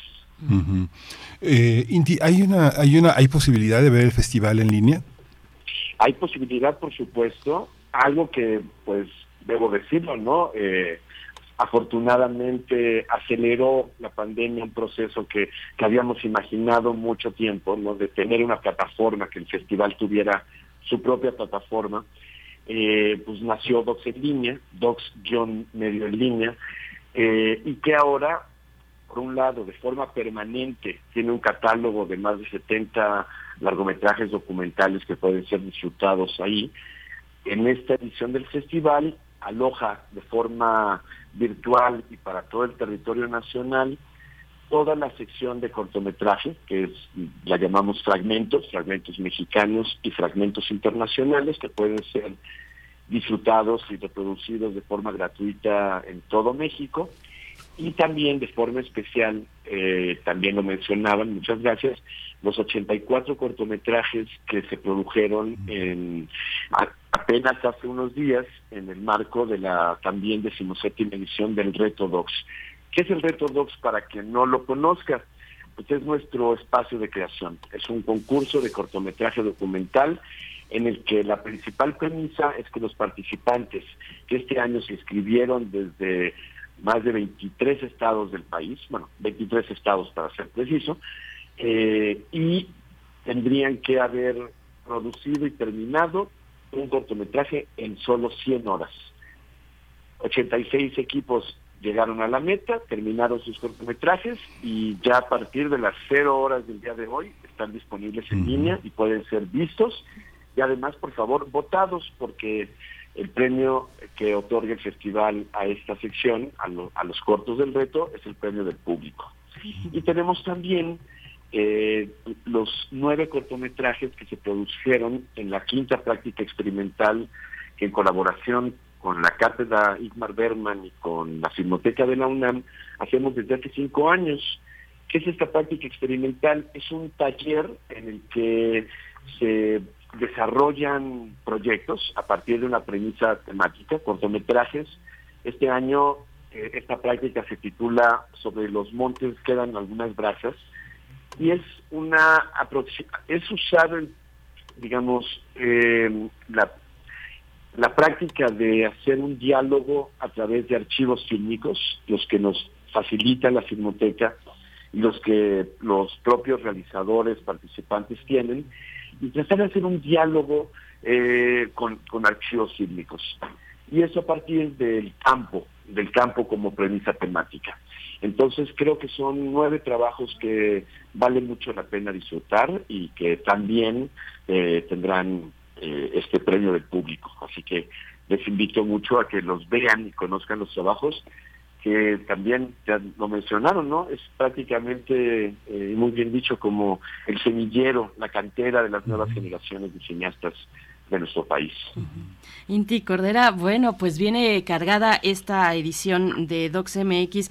Me voy a regresar un poco para que nos cuentes un poco, un poco más, un- con mayor profundidad, pues, del reto Docs, porque parece una locura, parece una locura llena de, cargada de adrenalina, eh, eh, 86 equipos en 100 horas para, para este espacio de creación. ¿Cómo es ese proceso? Ábrenos un poquito esa ventana. ¿Cómo se da te- un proceso de este tipo? Yo tengo que decirte, Berenice, que yo me inscribí para seguirlo, porque hay una, hay una cosa en ti que este, eh, fueron, fueron casi, este, casi 100, pero eh, por distintos factores quedaron, eh, el- el- la, la- la- la baja fue bajísima, pero hay que hacer ese reconocimiento a María José Baxín, que verdaderamente es extraordinaria seguidora de este reto, pero ya contarás, pero no podía dejar de, de- de hacer esa anotación porque María José Baxín realmente es, es, el alma de todo eso, ¿no? Así es, así es. Majo, como la llamamos, es, es, el alma del equipo, es eh, pues quien finalmente hace el fichaje, ¿no? O sea, abrimos una convocatoria nacional. Eso también, bueno, eh, sucede que desde el primer año del festival, allá en 2006, eh, imaginamos un festival donde no solo se exhibieran películas, sino también se hicieran. Y pues hicimos una gran apuesta, que fue poner en nuestra parrilla de programación que un día en un lugar y, alguna hora se proyectarían cinco cortometrajes producidos desde la primera hora del festival, ¿no? Así nació el reto, ¿no? Apostar por películas que no se habían hecho y programarlas. Y, el reto comenzó, digamos, como una convocatoria en la que recibíamos, y recibimos eh, propuestas, ¿no? Eh, había quien nos mandaba un proyecto sobre un, gimnasio o un, este, un personaje del centro histórico donde el centro histórico era el personaje principal, ¿no? El centro histórico de nuestra Ciudad de México. Y así transcurrieron los años y año con año, pues íbamos haciendo los nuevos cortometrajes. Y pues llegó una pandemia y entonces nos eh, dijimos cómo reinventamos, cómo ponemos las reglas del juego en otro lugar. Y dijimos, bueno, vamos a hacer el reto nacional y vamos a ver qué pasa. Y entonces la convocatoria se amplió, se, y, las reglas del juego fueron que nosotros pondríamos el tema, no los participantes. Entonces, eh, pues este año, así fue, eh, hicimos, abrimos la, invitación a todos aquellos que a lo largo y ancho de nuestro país quisieran pues inscribirse y aceptar el desafío por producir un cortometraje en solo 100 horas y así se inscribieron más de 100 equipos en todo el país. Y pues pusimos como tema, pues digamos, el, la frase que ahora pues distingue, ¿no? Volvernos historias, eh, que así le pusimos a esta edición del festival, como cada año le damos un, pues, un pequeño subtítulo a, cada edición. Y Sópales, se inscribieron 120 equipos y llegaron a la meta 84 cortometrajes que yo creo que lo más importante dan cuenta no solo del gran talento, sino del impulso y el ímpetu creativo que hay en este país. Y yo creo que quedará demostrado conforme veamos cada uno de estos cortos. Claro. Sí, hay una, también hay una parte, Inti, que tú, crees que eh, después de tanto, eh, en algún momento hablamos contigo y con Pau que eh, hay un, más, casi 20 mil 20, cortos. ¿Tú crees que en esta necesidad de adecuarse a la nueva tecnología, de los bajos presupuestos que hay para producir cine, ¿tú crees que el corto tiene, una, tiene nuevas reglas, tiene nuevos lenguajes? ¿Crees que podemos hablar de, de, una, de una novedad en los últimos años, en los últimos 10 años? Pues mira, yo te diría que no solo el corto, el largo también, y el documental de forma muy particular. Eh, eh, uno, a ver, la, el acceso a los recursos tecnológicos, prácticamente se puede hacer un, una película eh, sin llamarla animación, ficción, ¿no? Recientemente hicimos un taller para niñas y niños y con un celular, con una aplicación que bajamos de internet, le pueden hacer pixilaciones y animaciones stop motion y, y, y ahora hay celulares ya de 4K, ¿no? Entonces, la tecnología está a la mano.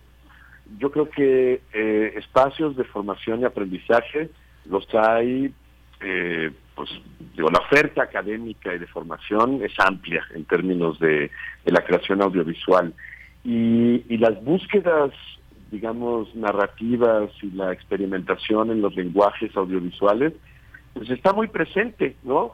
Eh, son las generaciones más jóvenes las que están marcando estas nuevas direcciones eh, en el camino de un campo que yo considero muy fértil y, el, terreno de la creación audiovisual es, muy amplio y muy fértil, ¿no? Eh, nos demuestra día con día que en mucho talento hay sensibilidad y hay recursos tecnológicos disponibles y en esa ecuación pues tenemos pues una muy afortunada producción de, de cine en nuestro país, ¿no? Y sí, pues lo, la tecnología lo facilita. Eh, si bien los recursos, digamos, eh, disponibles eh, a través de los fondos públicos pues, son escasos y limitados, y cada día pues también hay más eh, proyectos que buscan ser elegibles para acceder a estos fondos, pues también, digamos, es, es más fácil producir, ¿no? Ahora también hay que tener en cuenta que pues también las pantallas son limitadas, ¿no? O no, o sea, también tenemos, digamos, espacios en, pues, en todo el ecosistema digital que, que pueden permitir como lo es la, la, oferta que DocsMX tiene este año a través de su plataforma en línea, pues para ver 24 cortometrajes producidos en México y el mundo en su sección fragmentos, 84 cortos del reto, 10 cortometrajes de la práctica experimental que hicimos con la Cátedra Berman. Entonces, bueno, ahí hay más de 100 contenidos disponibles de forma gratuita y para todo el país. Inti, eh, bueno, está el tema de los fondos que ya has mencionado y también el tema de las alianzas. Eh, ¿Cuáles son las alianzas que han permitido, que han hecho posible pues una permanencia de 17 ediciones de DocsMX? Nos hablabas hace un momento de esta práctica experimental con la Filmoteca de la UNAM, con la Cátedra Bergman. Eh, ¿Cuál es ese panorama que tiene DocsMX en términos de alianzas, Inti? Pues mira, yo creo que las alianzas son muchas y diversas y todas se basan un poco en la confianza, ¿no? Eh, creo que la confianza que durante pues ya 17 años hemos demostrado que, que DocsMX es un espacio generoso para el público, también para lo, la comunidad de creadores, ¿no? Nuestro Docs Lab es un otro semillero, otra cantera donde se ven y producen nuevos proyectos, ¿no? Donde se generan espacios de aprendizaje, ¿no? yo digo mucho de aprender y emprender el desarrollo de nuevos proyectos, ¿no? Este año DocsLab reunirá cerca de 35, 38 proyectos de México e Iberoamérica en, en, este encuentro que, lo que busca es acompañar, ¿no? Y en el que participan formadores, eh, expertos de industria, eh, ocurrirá a partir del próximo lunes. Eh, ¿Qué decirlo? Pues el festival, pues bueno, recibe fondos o aportes públicos, ¿no? Tanto de, de la eh, de federales, ¿no? De la Secretaría de Cultura, pero también digo, aportes en especie a través de las de los medios de comunicación como como el 11 que nos generosamente nos imprime nuestra gaceta en la cual podemos compartir toda la programación eh, la UNAM a través de las colaboraciones que hacemos con la Filmoteca y con la cátedra eh, la Universidad de la Comunicación que nos brinda espacios donde podamos llevar a cabo las actividades. Eh, entonces, pues bueno, son organizaciones de la sociedad civil que ahora están también compartiendo la invitación a las salas y que pueden, como el Instituto Mexicano de la Justicia, que está invitando a ver el documental Alice, que se, porque, porque encontramos también que de la mano con organizaciones de la sociedad civil y con fundaciones también podemos eh, extender el llamado al público, ¿no? ¿Por qué? Porque en muchas ocasiones una película gira en torno a un, a un tema, a un personaje, y hay no solamente nosotros como programadores, sino hay alguien más que también le puede interesar que la película se exhiba. Entonces, podría de antemano invitar a primer movimiento que el próximo año, pues escojan una película y digan, esta película es nuestra, invito a mi público, vamos a verla. Y así, pues, digamos, estamos tratando de fortalecer esta, este llamado, ¿no? Este año en particular, a que volvamos a reunirnos en torno a la gran pantalla. Pues Cindy Cordera, pues muchísimas gracias por toda esta pasión, por todo este, por todo este patrimonio que finalmente lo, lo, ha hecho la sociedad, pero finalmente también es patrimonio de todos los mexicanos, es patrimonio del Estado, es, es, parte de nuestra memoria, está en movimiento, está este como uno de los incentivos para regresar al cine, para, para contar nuestra historia, para reescribirnos. Muchas gracias por estar con nosotros siempre en ti. Así es, muchísimas gracias a ustedes por el espacio y, bueno, y a toda la audiencia, eh, pues invitarles a que nos acompañen en, todas las actividades que tendrán lugar este, en esta edición del festival y a conocer la, programación en la página www.12mx.org, seguirnos en las redes sociales y encontrarnos en torno a la pantalla. Muchísimas gracias. Gracias. Gracias a ti, Inti Cordera. Enhorabuena por estas 17 ediciones de DocsMX. Pues ahí están las redes sociales, el sitio electrónico. No se pierdan un detalle porque hay mucho que interesante. Inti, muchas gracias.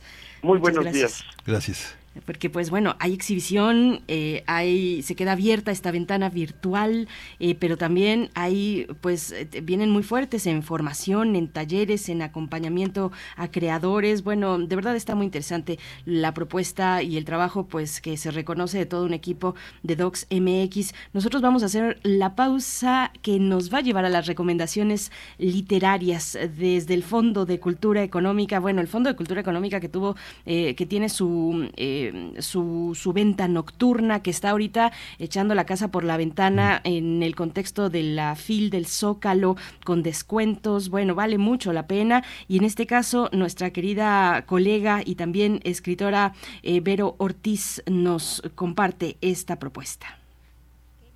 Queridos amigos de primer movimiento, les saludo con gran gusto. Buscando, buscando, di con la reciente edición de este entretenido y científico libro el mapa es el mensaje del físico y escritor científico premiado con el Nacional de Divulgación y el Latinoamericano de Divulgación de la Ciencia y la Técnica, Sergio de Regules, quien para explicarnos cómo se ha logrado representar a la Tierra en un plano bidimensional, nos cuenta una serie de historias muy entretenidas desde Eratóstenes, en el siglo III a.C. hasta Google Earth, al que califica como el mapa más moderno, versátil y accesible de la historia de la humanidad. Si se quieren enterar de cómo se logró saber la diferencia de horario entre dos lugares apartados, sin el beneficio de la tecnología moderna, o cómo John Snow, por allá de 1850, dio con el sitio donde se propagaba el cólera en Londres gracias a un mapa de referencias de contagios, y cómo en Chelyabinsk, Rusia, gracias a las cámaras web distribuidas en lugares concurridos, se pudo ver el 15 de febrero de 2013 el paso de un bólido gigante que iluminó el cielo invernal por más de 20 segundos. ¿Qué era? ¿Qué vieron los habitantes rusos en los videos de YouTube al día siguiente?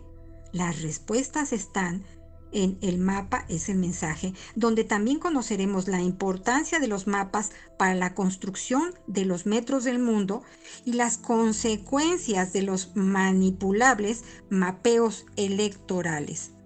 Sergio de Regules, en su investigación, nos descubre, por ejemplo, algunas imprecisiones filmográficas como las de la película Gravedad de Alfonso Cuarón.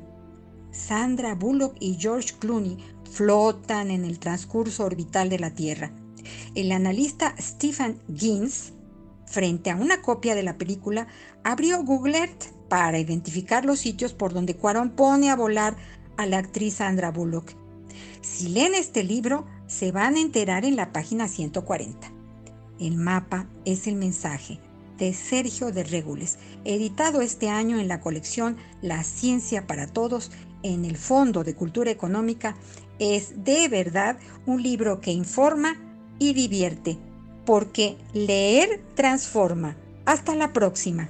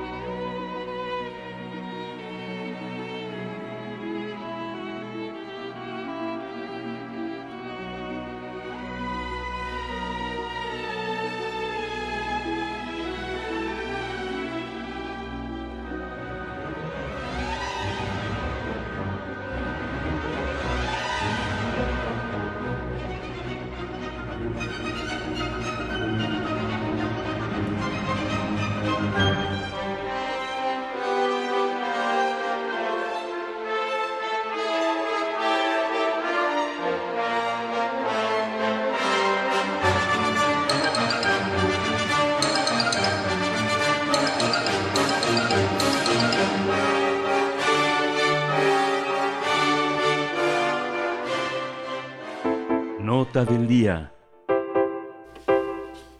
El documental Nos hicieron noche muestra cómo los pobladores de una comunidad en Oaxaca se organizaron para fundar San Marquitos, luego de que su comunidad había quedado cubierta por agua y lodo por un ciclón Dolores hace 48 años. El rodaje se enfoca en la familia Salinas Tello, originaria de, Charco Redondo, en Oaxaca, donde viven alrededor de mil personas. Así que cuatro décadas después, la familia afro-mexicana permitió conocer su estilo de vida, sus costumbres, mientras preparaban la celebración patronal del pueblo. José Antonio Hernández, su director, presenta una crónica de los habitantes que quedaron marcados por la catástrofe. Eso no provocó que perdieran sus ritos y retomaran su vida cotidiana hasta encontrarse con el mundo actual. Casi cinco años le llevó a el director concluir el rodaje del documental ganador del Premio Mezcal del Festival Internacional de Cine en Guadalajara a la Mejor Dirección 2021. Este documental eh, hila varias historias aparentemente independientes mostrándonos las tradiciones de la comunidad y cuestionando el pasado, el presente y el futuro de las comunidades afroamericanas. El realizador fue testigo durante el rodaje de la consolidación de San Marquitos, eh, pues este poblado, como otros más de la costa chica de Oaxaca, no tenían un reconocimiento de su identidad étnica. Eh, justamente esta conversación la vamos a tener con eh, José Antonio Hernández. Él es el director y él ha hecho posible de esta en esta presentación de Nos hicieron la noche. Le doy la bienvenida, José Antonio. Muchas gracias por estar aquí.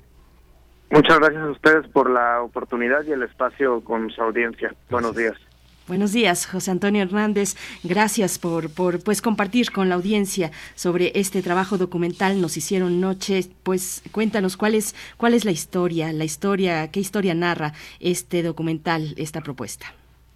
Nos hicieron noche la historia de una familia afromixteca, como bien lo mencionaban, la familia Salinas Tello, la cual a través de su mirada pues conocemos la fundación de su pueblo, el cual se originó a partir de una catástrofe natural en el año de 1974, cuando el ciclón de Dolores pues destrozara prácticamente la, la comunidad que habitaban, eh, todos los, los eh, personas de San Marquitos, que era en ese entonces Charco Redondo, y bueno, prácticamente con nada, con, con las ropas mojadas, tuvieron que autoexiliarse a buscar pues asentarse en esta nuestra comunidad y en el Inter pues vamos conociendo eh, no solo la historia del pueblo, sino también la preparación de la mayordomía, en donde a ellos les toca ser los, los santos patronos de San Marcos.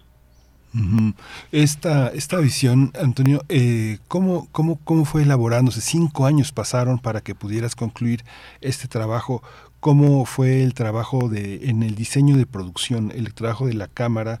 No, no, no dejaste la oportunidad de hacer una gran poética en torno a la, visión del pueblo, del nuevo pueblo y de los recuerdos del pueblo que ya no pudiste grabar, por supuesto. Sí, exacto. Creo que eh, era importante a partir de, la memoria intentar hacer este retrato de esa historia y a partir de la contemporaneidad que viven actualmente. Entonces, eh, fueron, como dice, cinco años que sirvieron muchísimo para esta convivencia, esta investigación y poder consolidar lo que es este hoy la, historia.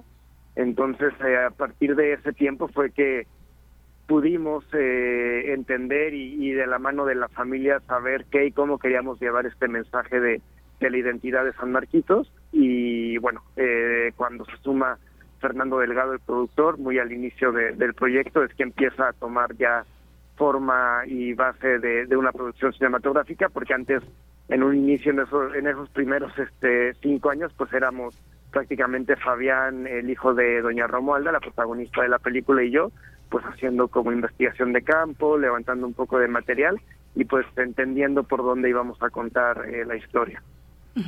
Eh, José Antonio, ¿cómo es que llegan con la con este pueblo, con su historia? ¿Cómo se da ese encuentro eh, tuyo, de tu equipo, con, con, esta historia, pues que es asombrosa, que es de mucha interesa eh, lanzarse a fundar, a, a, fundar un pueblo después de una catástrofe que ocurrió pues hace 40 años? Pues precisamente viene a partir de la invitación de Fabián, cuando en el 2014 eh, por otra eh, proyección en, la Cineteca Nacional de otro documental que yo había realizado en la Costa Chica oaxaqueña, Vestigios del Paraíso. Hicimos un primer contacto y bueno, después de varios años, a partir de la encomienda que le hace su madre a él de contar la historia de su comunidad, es que retomamos ese contacto y cuando yo le pregunto por qué era tan importante para su madre contar esta historia y me narra que es a partir de esta catástrofe natural, además de que yo tengo una cercanía eh, de ya de mucho tiempo con esta región de la Costa Chica, pues quedo fascinado, ¿no? Y a los pocos días ya estábamos eh, viajando a conocer su comunidad, a su familia, y es a partir de ahí que se detona eh, este primer acercamiento para la realización de la película. Hemos tenido oportunidad de, de, en los últimos años de ver mucho, mucho documental y conversar con muchos documentalistas, eh, José Antonio, y hay un, un marcaje de lo político muy intenso, como, como lo político también en la, en la, en la demanda de un género que es de no ficción, los propios protagonistas piden cosas, acusan, denuncian, señalan, eh, se proyectan hacia el futuro en un mundo organizado, sobre todo políticamente.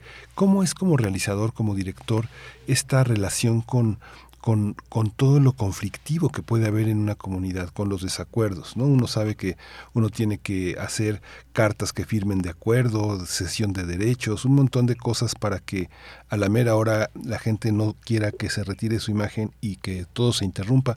¿Cómo es ese proceso entre lo político y lo, y lo, y lo técnico administrativo para poder llevar a buen puerto este trabajo? Pasó que en lo personal y como realizador, lo político venía a partir de la invisibilidad que se vive en estas comunidades, a las cuales, como te mencionaba, pues soy alguien ya este, cercano y era pues parte del mensaje que queríamos tener en el retrato de la película. Y ese mensaje era en, en una colaboración eh, muy honesta con tanto con la familia de la película como con los habitantes. Entonces realmente no hubo ninguna complicación o, o ningún reto en ese sentido porque ellos sabían perfectamente eh, cómo queríamos contar su historia y venía a partir de la encomienda de, la protagonista. Entonces, creo que la verdad es que en ese sentido fue, fue muy fácil y por el contrario siempre tuvimos abiertas las puertas de la comunidad y de sus corazones. Entonces fue, fue en ese en esa línea de, retos de producción que pudieran existir en otro tipo de, de, documentales tal vez, pues en este caso fue, fue lo opuesto, ¿no? Fue, fue muy... Eh, amigable en ese sentido. Como, como director, José Antonio, ¿qué implica pues esa, esas, eh, ese ceder? Eh, iba a decir concesión, pero no es una concesión, es un acuerdo, supongo yo, pero cuéntanos tú, eh, como director, ¿qué se aprende en esa relación donde el, en este caso pues los protagonistas quieren contar de una manera determinada su historia, saben qué es lo que quieren, saben qué es lo que quieren exponer y, cuál es el, el, el reto ahí para, para ti como director? Pues bueno, creo que el reto era, teniendo estas posibilidades, pues lograr como la intimidad que creo que sí se siente en la película, ¿no? O sea, podernos sentir en la atmósfera de, de las leyendas, del misticismo de la comunidad, de la tradición oral de Doña Romualda, la protagonista. Entonces creo que era más en, en cómo lo íbamos a contar, más que fuera eh, difícil encontrar las posibilidades y bueno, la verdad es que creo que tanto la familia como nosotros detrás de cámaras estamos muy satisfechos con el resultado. Esta, también esta posibilidad de entrar en el circuito de documentales como cómo, cómo, cómo se contrasta con otras búsquedas, cómo te, cómo te ubicas en esta, en esta parte también estética. El documental en los últimos años también ha tenido una parte de, de gran estética, de gran fotografía, de grandes recursos en el manejo de, en el manejo de las tomas, de los lentes. ¿Cómo estás? ¿Cómo, cómo, cómo se ubica un documentalista frente al enorme poder que tienen documentalistas ya de eh, una gran tradición que han venido a Latinoamérica a hacer nuestras historias? ¿no? Pienso en el, los grandes productores de Channel 4 en, Londres o de TV5 en, en París, o, todos estos grandes productores que vienen con grandes equipos. ¿Cómo, cómo, cómo se sitúa un, un documentalista mexicano como tú frente a, ese, frente a esa enormidad? Pues sí, en nuestro caso, más que tener una, una gran producción o, o equipos de alta gama, era por lo contrario, ¿no? Creo que éramos un equipo muy, muy chiquito, pero muy sólido eh, y, y, resolviendo con lo que estaba a nuestro alcance, pero pues con, con la claridad de, de, lo que mencionaba, ¿no? De cómo y qué vamos a contar. Y creo que también, aunque el documental se vende como un documental, perdón, aunque la película se vende como un documental, pues tampoco es que esto fuera una limitante en querernos anclar a, al género, ¿no? Creo que siempre nos permitimos como las libertades de, de, como ya lo he mencionado antes en, en otras entrevistas, a lo mejor con pequeños pedacitos de, de ficción, ir, ir rememorando una realidad o con pequeños pedacitos de realidad tal vez queda una ficción, ¿no? Entonces al final para mí eh, Nos hicieron noche es una película que tiene personajes, tiene espacio, tiene una historia, tiene su conflicto. Entonces, sí, sí se ha manejado como un documental, pero bueno, a mí me gusta más verlo como un, cuento en, en estas posibilidades que nos ofrece la cinematografía. José Antonio, y bueno, te toca, eh, por lo que entiendo, te toca ser testigo a ti, a tu equipo, testigos del reconocimiento oficial de, de este pueblo afromexicano, eh, el reconocimiento de su presencia étnica, de su legado afromexicano, de su identidad étnica. Pues, eh, ¿cómo, ¿cómo viste ese proceso? ¿Cómo se dio ese proceso en la comunidad? ¿Qué, qué reflexiones pues corrieron durante, durante ese momento para, para los habitantes? Pues realmente un, un reconocimiento oficial, hasta el momento yo lo desconozco, pero bueno, existe eh, este autorreconocimiento de los habitantes, ¿no? Tanto como una comunidad eh, afromexicana, como una comunidad eh, eh, asentada que pues exige los mismos eh, derechos y, y- y políticas públicas que cualquier otra comunidad, pero pues como sabemos los pueblos eh, afrodescendientes en México pues han sido bastante castigados y olvidados. Entonces creo que más bien desde un inicio nos planteamos que, que la voz viniera desde la comunidad y por lo mismo este autorreconocimiento con esta gran responsabilidad de nosotros viniendo de afuera, pues cómo nos, íbamos a involucrar y cómo lo íbamos a, a levantar de esta voz de, de la mano con la comunidad. Esto que dices es sumamente subversivo, José Antonio, porque real- realmente reconocimiento de quién, ¿no? A quién le a quién le importamos y a quién le importan ustedes. Digamos que toda la historia es, una, es, es- es- esa, parte en el fondo de, eh, de crear un reconocimiento, un autorreconocimiento capaz de empoderar a un pueblo, a todo una, un pueblo. ¿Cómo, cómo eh, ¿Cómo, te han- ¿Cómo recibieron sus imágenes frente este eh, eh, en comunidad? Porque hay gestos de todo tipo, pena, bromas, este orgullo, al mismo tiempo dolor. ¿Cómo, cómo fue ese, ese punto final? ¿Hay un punto final, José Antonio? ¿O, el trabajo con la comunidad continúa? ¿O ya le dijiste adiós? ¿O cómo, es- ¿Cómo es ese proceso, Antonio? Pues bueno, eh, en la primera oportunidad que tuvo la, familia de verse, digamos, en, la pantalla ya grande, eh, en, en un cine acá en la Ciudad de México, fue a partir de, nosotros fuimos beneficiarios de la beca WK Kellogg, que eh, otorgaba eh, el Festival de Cine Ambulante, y con este acompañamiento hubo esta oportunidad de que cuando tuvimos un primer corte de edición, la familia pudiera viajar a la Ciudad de México para tener una retroalimentación, de ver justo cómo se, se veían reflejados en la pantalla y se sentían eh, reconocidos y, y cómodos con la historia. Y bueno, pues en ese momento fue fue una un- una confianza saber que sí, ¿no? Y poder saber que podíamos avanzar en la línea que llevábamos. Y ese fue el primer acercamiento de, de ellos, de, de verse ya reflejados en, en la historia medianamente armada.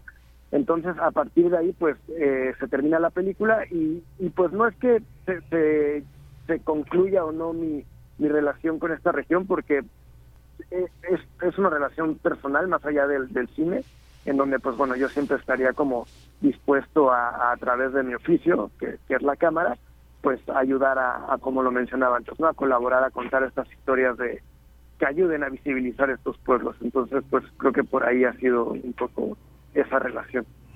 José Antonio, bueno, gracias por corregirme, por eh, poner en claro esta cuestión de que no hay un reconocimiento oficial. Miguel Ángel, yo insisto, bueno, opuse la cuestión del reconocimiento oficial, no porque con ello pues eh, se diera la oportunidad de ser, de vivir sus tradiciones, esas se viven y están ahí, pero sí con un reconocimiento oficial llegan algunos tipos de apoyos, un estatus donde el Estado se ve obligado a fortalecer tradiciones, a proteger sus prácticas, en fin, se da todo un contexto, un circuito de eh, acciones y cuestiones que, pues, bien o mal, se llevan a cabo para fortalecer la identidad y la, y la cultura de un pueblo determinado. Lo pongo nada más ahí para, para y agradezco, José Antonio, que, que lo aclares, pero eh, bueno, pues nos vamos acercando al cierre. Eh, cuéntanos, José Antonio, dónde, cómo podemos acercarnos, cuáles serán los espacios de proyección de esta, de, de esta obra Nos hicieron noche.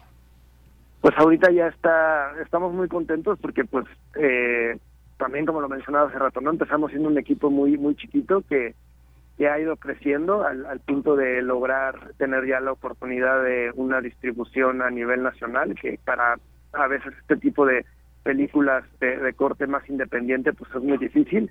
Y bueno, que una historia de, un pequeño pueblo de la Costa Chica pues se pueda ver en, en varias partes del país es muy emocionante. Eh, actualmente pues ya inició su, su recorrido en acá en la Ciudad de México como en otros estados de, la ciudad. Eh, va a estar en Chimetonalá, en, en en el Centro Cultural Universitario, la Casa del Cine, eh, eventualmente también llegará a la Cineteca Nacional y bueno, es mejor sí, sí, los invito a que puedan checar eh, nuestras redes sociales en, en arroba nos quiero noche como en Mandarina Cine, que es la distribuidora de la película, en donde eh, se está actualizando constantemente la información de las distintas eh, proyecciones que tendrá la película. Pues Antonio Hernández, pues muchísimas gracias, felicidades por ese trabajo, es un trabajo que continúa y sí, como dice mi compañera Berenice, los reconocimientos son importantes, hay que buscarlos porque es lo que a veces permite estar fuera del país eh, en representaciones oficiales con públicos muy específicos. Muchas gracias y bueno, qué bueno que estuvieron aquí en este espacio universitario eh, que, es, que, es, que, es, que es fundamental para también reconocer esta, este, este, este espacio. Te comento que en este posgrado de la Facultad de Ciencias Políticas y Sociales, se recibieron muchos proyectos en el, doctorado y maestría para hacer la historia de los pueblos que cambian con las tragedias, con las tragedias naturales. Yo creo que este trabajo es un pionero también en este sentido. Muchas gracias. No, muchísimas gracias a ustedes por el espacio y pues qué alegría escuchar esto último que mencionas, porque bueno, pues son justo estos aportes a estas identidades que, que comentaban, ¿no? Entonces, pues qué, qué padre que a partir de lo que en mi caso es lo que me gusta hacer, que es el cine, pues podamos aportar un poquito. Gracias. Gracias, hasta pronto, José Antonio Hernández, director de Nos Hicieron Noche. Hasta pronto. Muchísimas gracias. Bien, Ay, pues qué, qué interesante, qué, qué, buen, eh, qué buena charla, Miguel Ángel. Y bueno, para que las personas se acerquen a estos lugares donde se exhibe, nos hicieron noche. y bueno, en este momento ya estamos pues con pocos minutos para despedirnos de Radio Nicolaita y lo vamos a hacer con una petición musical que nos hace Alfonso de Alba Arcos en redes sociales. Eh, pues eh, acérquense también para las cortesías de Teatro Bar El Vicio, por ahí si queda alguna, bueno, ya les estaremos informando en la siguiente hora, pero están en nuestras redes sociales igualmente estas eh, pues estos posts donde ustedes pueden pedir sus boletos para el Teatro Bar El Vicio para el día de hoy y mañana. Nos vamos a despedir de esta hora y después volveremos al, eh, después del corte. Esto se esto va para Alfonso de Alba Arcos es Frantic Feathers eh, de Snake Chammer.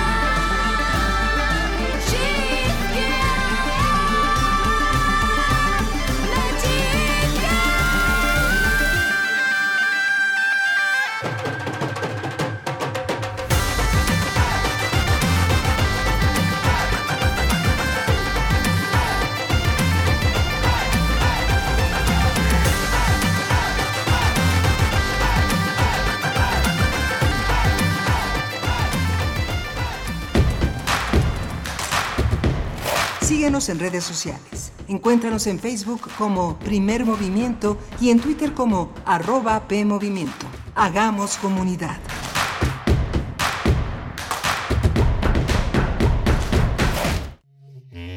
Energía, color, magisterio en la digitación, la embocadura, la respiración, la fuerza, los matices. Improvisación desde una audible paleta cromática, donde el lienzo registrado baña al escucha con tonos y con timbres de virtuosismo al servicio de la búsqueda y del encuentro. Palabras que apenas sirven para describir lo que este miércoles 19 de octubre habrá de escucharse en el concierto Amber, improvisaciones sonoras desde el Canadá a México.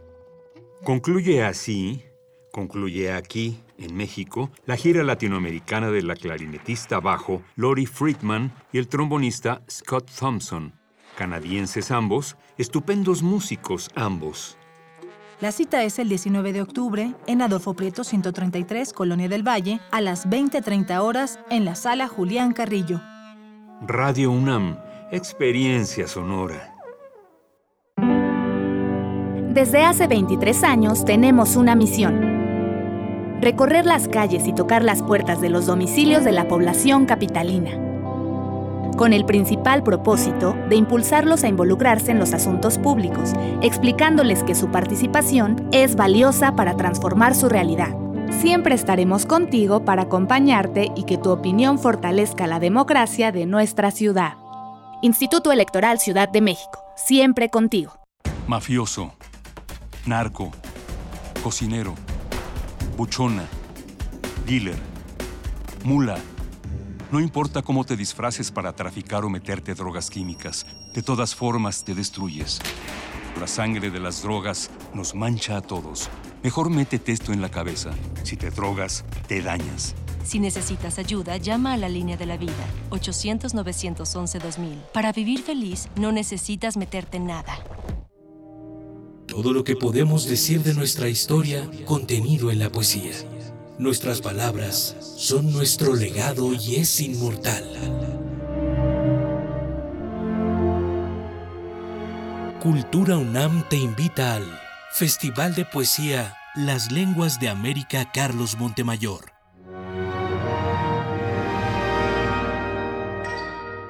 Asiste a la sala Nezahualcóyotl este jueves 13 de octubre a las 17.30 horas en el Centro Cultural Universitario y acompáñanos a celebrar la palabra. Que no callen, nunca callen las palabras. Cultura UNAM. La fiesta de las ciencias y las humanidades cumple 10 años.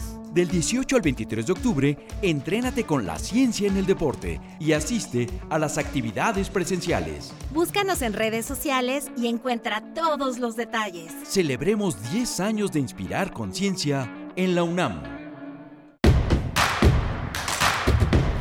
Encuentra la música de primer movimiento día a día en el Spotify de Radio UNAM y agréganos a tus favoritos.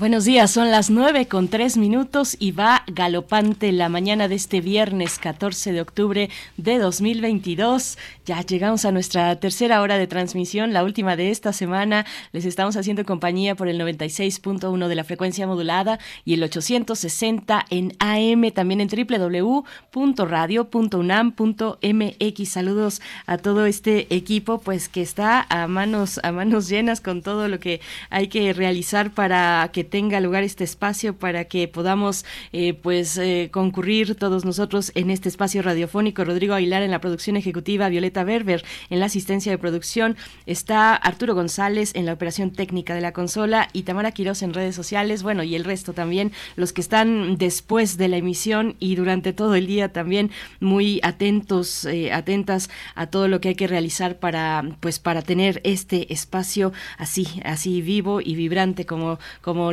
proponemos aquí en, en, primer movimiento. Miguel Ángel Quemain en la conducción, por supuesto. Hola, Berenice, buenos días, buenos días a todos nuestros radioescuchas. Tuvimos una, hemos tenido un, un, correr de un fluir de primer movimiento esta mañana muy interesante. La última hora ha sido de cine, de cine documental. Eh, tuvimos la presencia de Antonio Hernández, que eh, ha dirigido eh, una, una película muy importante. Nos hicieron Noche, un documental, un documental que trata de la Costa Chica y que nos comenta, nos comentan aquí en Doris Morales, eh, que a quien le mandamos un saludo, que está sábado y domingo en el Centro Cultural Universitario, forma parte de la programación que Filmoteca UNAM tiene para, para, para nuestros, eh, para, para, para el público en general, para nuestros radioescuchas, hacen esta precisión muy interesante, muy importante, la posibilidad de ir a verla. Hay muchas cosas este fin de semana en el Centro Cultural, Cultural Universitario y una de ellas es Nos hicieron noche. Se proyecta Nos hicieron noche hoy mañana y el domingo también, viernes, sábado y mm, domingo, nos dice Doris Morales, quien es la jefa del área de prensa de la Filmoteca de la UNAM y que nos estaba escuchando. Doris, te mandamos un saludo a ti, a todo el equipo, a nuestros amigos y amigas de la Filmoteca que siempre pues nos traen muy buenas, muy buenas noticias. Doris, pues sí, está eh, la actividad cultural a tope, a tope, ahora que pues ya estamos con eh, la presencialidad sobre entre nosotros, entre nosotros y bueno, nos da esa oportunidad de, acercarnos a tantos espacios culturales que permanecieron cerrados por meses y meses, largos meses, pero ya estamos de vuelta con muchos festivales, con muchas actividades. Eh, y bueno, también estaremos esta mañana aquí en Primer Movimiento, después de la poesía necesaria en la voz de Miguel Ángel Quemain, estaremos conversando con el doctor Pablo Yankelevich, investigador y director del Centro de Estudios Históricos del Colegio de México, porque el Colegio de México, ustedes saben, tiene esta publicación que, bueno, es una publicación la revista de la revista Historia Mexicana es una publicación que está cumpliendo este año 71 años. Esa es la trayectoria, ese es el legado de la revista Historia Mexicana y en este reciente número presentan en el dossier, el dossier está coordinado por Pablo Alabarces, eh, presenta una historia, bueno, historia sobre el fútbol en, en América Latina. Va a ser muy interesante, vamos a conversar al respecto a la historia del fútbol en América Latina desde México y hasta Argentina, con Pablo Yankelevich en unos momentos más, Miguel Ángel. Sí, vamos a tener también al final del programa el Festival por la Alimentación que va a suceder en las islas de Ciudad Universitaria este viernes a partir de las 11 de la mañana y hasta las 17 horas. Y vamos a hablar con David eh, Monachón, él es responsable de la campaña de, de, consumo de la Coordinación Universitaria para la Sustentabilidad eh, en ONAM. Hemos hablado con él y bueno, es una, una, una opción muy, muy interesante para este fin de semana, para este viernes para este viernes. Y también tenemos todavía cortesías del Teatro Bar El Vicio para el día de mañana 15 de octubre. Vayan a nuestra cuenta de Twitter, arroba PMovimiento, encuentren ahí, busquen la publicación que ya está desde hace una hora. Y bueno, con eso, comentando con una captura de pantalla eh, que muestre que siguen al Teatro Bar El Vicio, se pueden ganar una cortesía para un pase doble para Calimán contra la espantosa X. En el Teatro Bar El Vicio que tiene como invitada especial a la gran Fernanda Tapia. No se lo pierdan, no se pierdan la oportunidad de verla en los escenarios. Bueno, una función muy, muy divertida la que promete para este sábado el Teatro Bar El Vicio. Vamos con la poesía, Miguel Ángel. Vamos con la poesía. Es hora de Poesía Necesaria.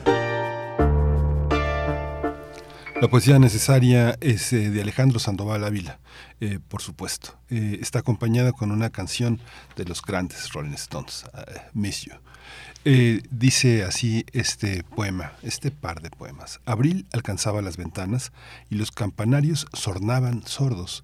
María disponía sus manteles ceñidos a otras memorias, laderas de, laderas de capirotada y días de guardar para transfigurarlos ante el holgorio. La casa estaba mejor abastecida. Era el privilegio de los convidados que llegaban buscando el agridulce licor de la feria.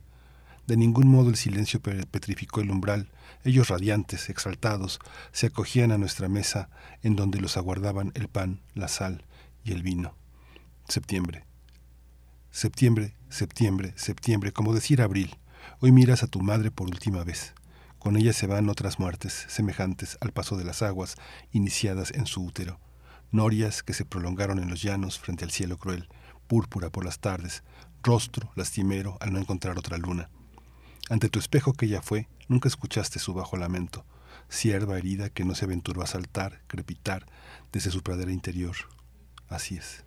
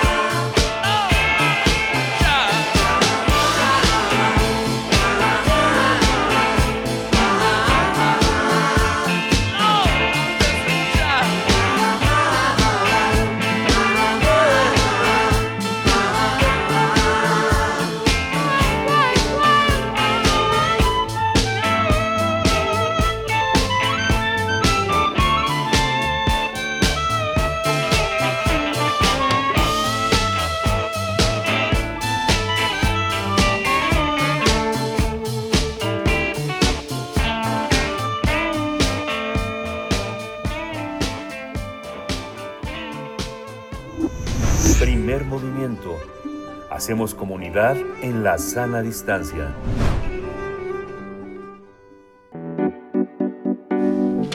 La mesa del día.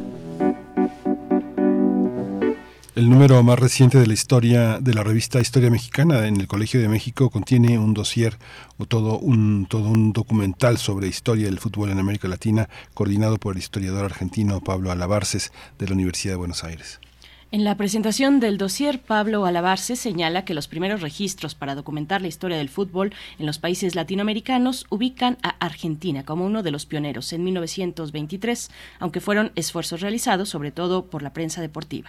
Muy pronto la popularidad del fútbol se extendió a todo el continente, al igual que en las iniciativas para registrar la historia del fútbol en países como Brasil, Paraguay, Bolivia, México, sobre todo gracias al esfuerzo de los aficionados. Así es, bueno, el tránsito de la investigación aficionada a la profesional eh, se produjo con el paso de los años. De acuerdo con Pablo Alabarces, también autor de Historia Mínima del Fútbol en América Latina, fue hasta el siglo XXI que la Fundación Historiográfica quedó establecida eh, gracias al trabajo del brasileño Bernardo Buarque y del argentino Julio Friedenberg. Alabarse señala que desde 2010 hay un nuevo marco de legitimidad impulsado por la investigación socioantropológica que otorga visibilidad tanto académica como ampliamente pública a la indagación de las ciencias sociales y que habilita el surgimiento de la investigación historiográfica con mucha potencia. Vamos a conversar esta mañana sobre el reciente número de la revista Historia Mexicana del Colmex, que presenta la historia de uno de los deportes más populares del mundo a través de la pluma de distintos historiadores. Nos acompaña a través de la línea el doctor Pablo Yankelevich, investigador y director del Centro de Estudios Históricos del Colegio de México. Doctor Yankelevich, bienvenido, muy buenos días y gracias por estar esta mañana aquí con nosotros. Bueno, muy buenos días, eh, Berenice, Miguel Ángel eh, muchísimas gracias por la invitación, es un gusto estar con usted. Gracias, gracias doctor. Eh, pues esta revista Historia Mexicana va a ser una revista histórica por este número dedicado al fútbol. Justamente es una es una es una, es una, historia mínima de muchísimas cosas en América Latina donde se generan es, es un epicentro, ¿no? Sí. Eh, bueno, un poco la historia de esta de esta historia es que eh, tú sabes que mm, el, colegio tiene una colección que es Historias Mínimas. Y en esa colección en el año 18 eh, publicamos Historia Mínima del Fútbol en América Latina y le pedimos a Pablo Alabarce que, eh, que se hiciera cargo de este libro y lo hizo, lo hizo muy bien y el libro el libro se ha venido muchísimo, se está reeditando, ya se ha traducido al portugués, creo que va a haber una traducción al italiano, etc.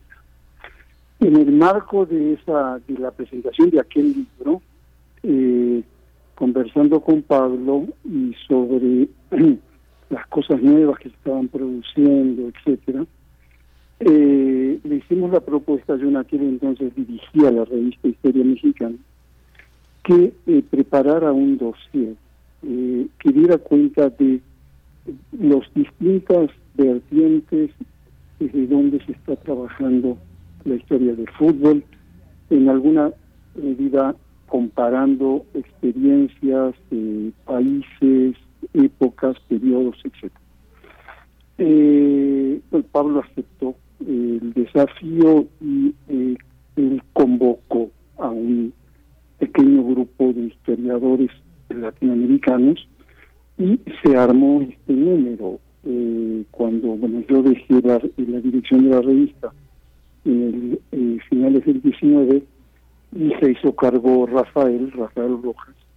Bueno, quedó pendiente esto eh, y finalmente se escribieron los textos, se evaluaron los textos y finalmente se publicaron, que es lo que eh, contiene el último número de la revista Historia Mexicana, como un dossier especial. Eh, la revista tiene distintos apartados y hay un apartado dirigido, en este caso, a fútbol, pero que en realidad, eh, ahora hablamos de fútbol, pero la idea es abrir la revista con distintos dossiers desde hace muchos años a nuevos campos de investigación eh, y de eh, conocimiento en torno a distintas cosas que suceden en México, sucedieron en México y en América Latina. Y en este caso le dimos espacio a un deporte que casi es una religión eh, en, en América Latina. De eso se trata, de una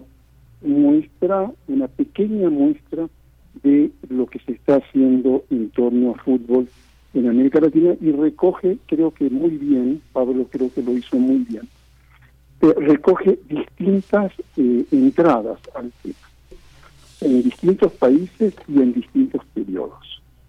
Eh, hay una presentación a cargo de Pablo en donde ustedes de alguna manera en la presentación a esta conversación recogen algunas cuestiones, que es, bueno, cómo se delimita ese campo historiográfico, cuándo inicia más o menos, cuáles son sus características, cuáles son sus temporalidades, etc.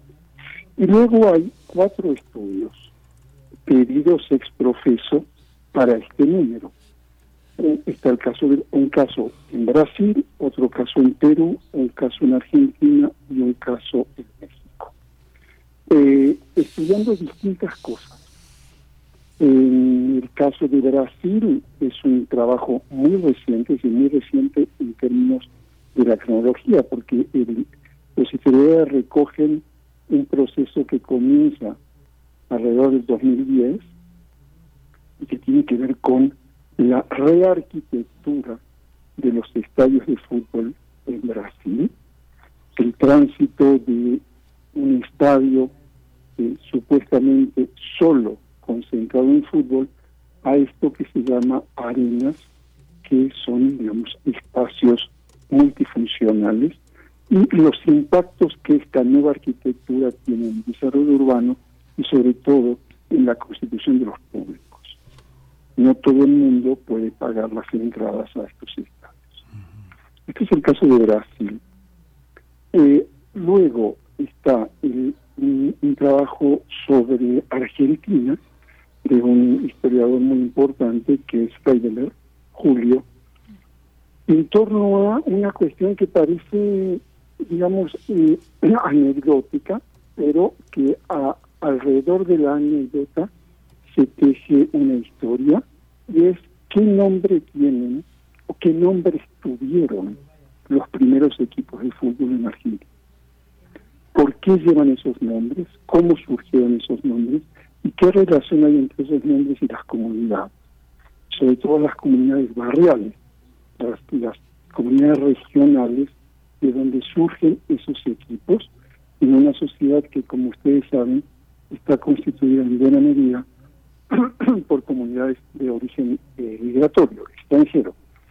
Para descubrir de que eh, la mayoría de los clubes recogen nombres que nada tienen que ver con sus comunidades de orígenes y se empiezan a llamar Argentinos Juniors o Independiente o San Lorenzo, etc.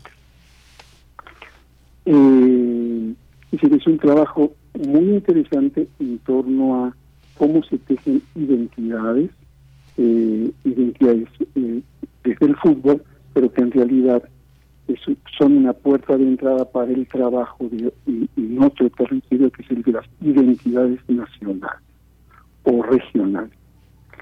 Luego, hay otro caso que es el caso de Perú, eh, muy interesante, porque eh, es un texto que borda sobre un conflicto internacional muy dramático, que es la guerra del Pacífico entre Perú, eh, entre Perú y Chile, con una, una resolución que demora muchísimas décadas en finalmente firmarse un acuerdo de paz. Y en el marco de ese acuerdo de paz, casi 50 años más tarde, en la guerra hay un partido de fútbol entre Chile y Perú. Entonces es el papel que tiene el fútbol, en ese caso, en esa coyuntura, en torno a política internacional.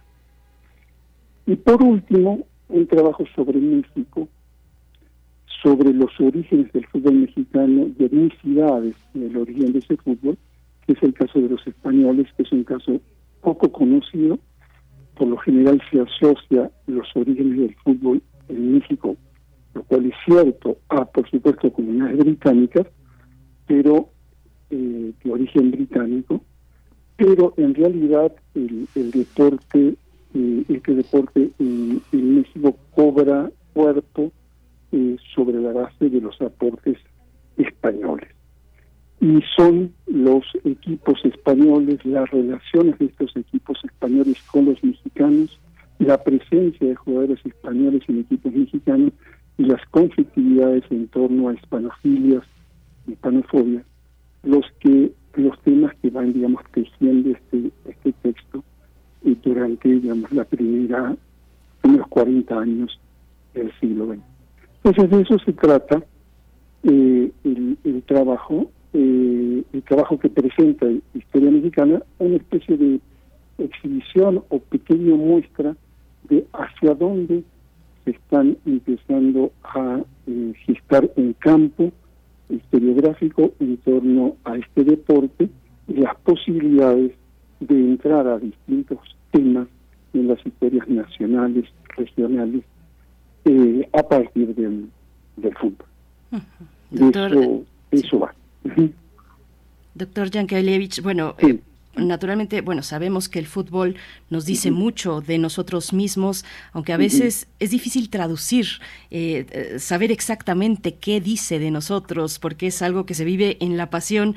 Eh, está ahí la prensa deportiva, en un lugar, en un punto distinto, distinto y lejano, tal vez, seguramente, de los estudios historiográficos del fútbol. Está la prensa deportiva que, pues sabemos, es la vía natural, digamos, del registro del fútbol, pero no así la historiografía. ¿Qué nos dice? ¿Qué, aporta fundamentalmente la historiografía? Y quisiera solamente, doctor Yankelevich, eh, rescatar algo que Juan Villoro decía en la presentación de este dossier. Decía que la academia tiene la capacidad de hacer aburrido algo que está atravesado por la pasión y por la emoción. Y tiene, y tiene razón, pero también aporta otras cuestiones como entendernos, entender qué de nosotros a través de la historiografía enfocada al fútbol, doctor.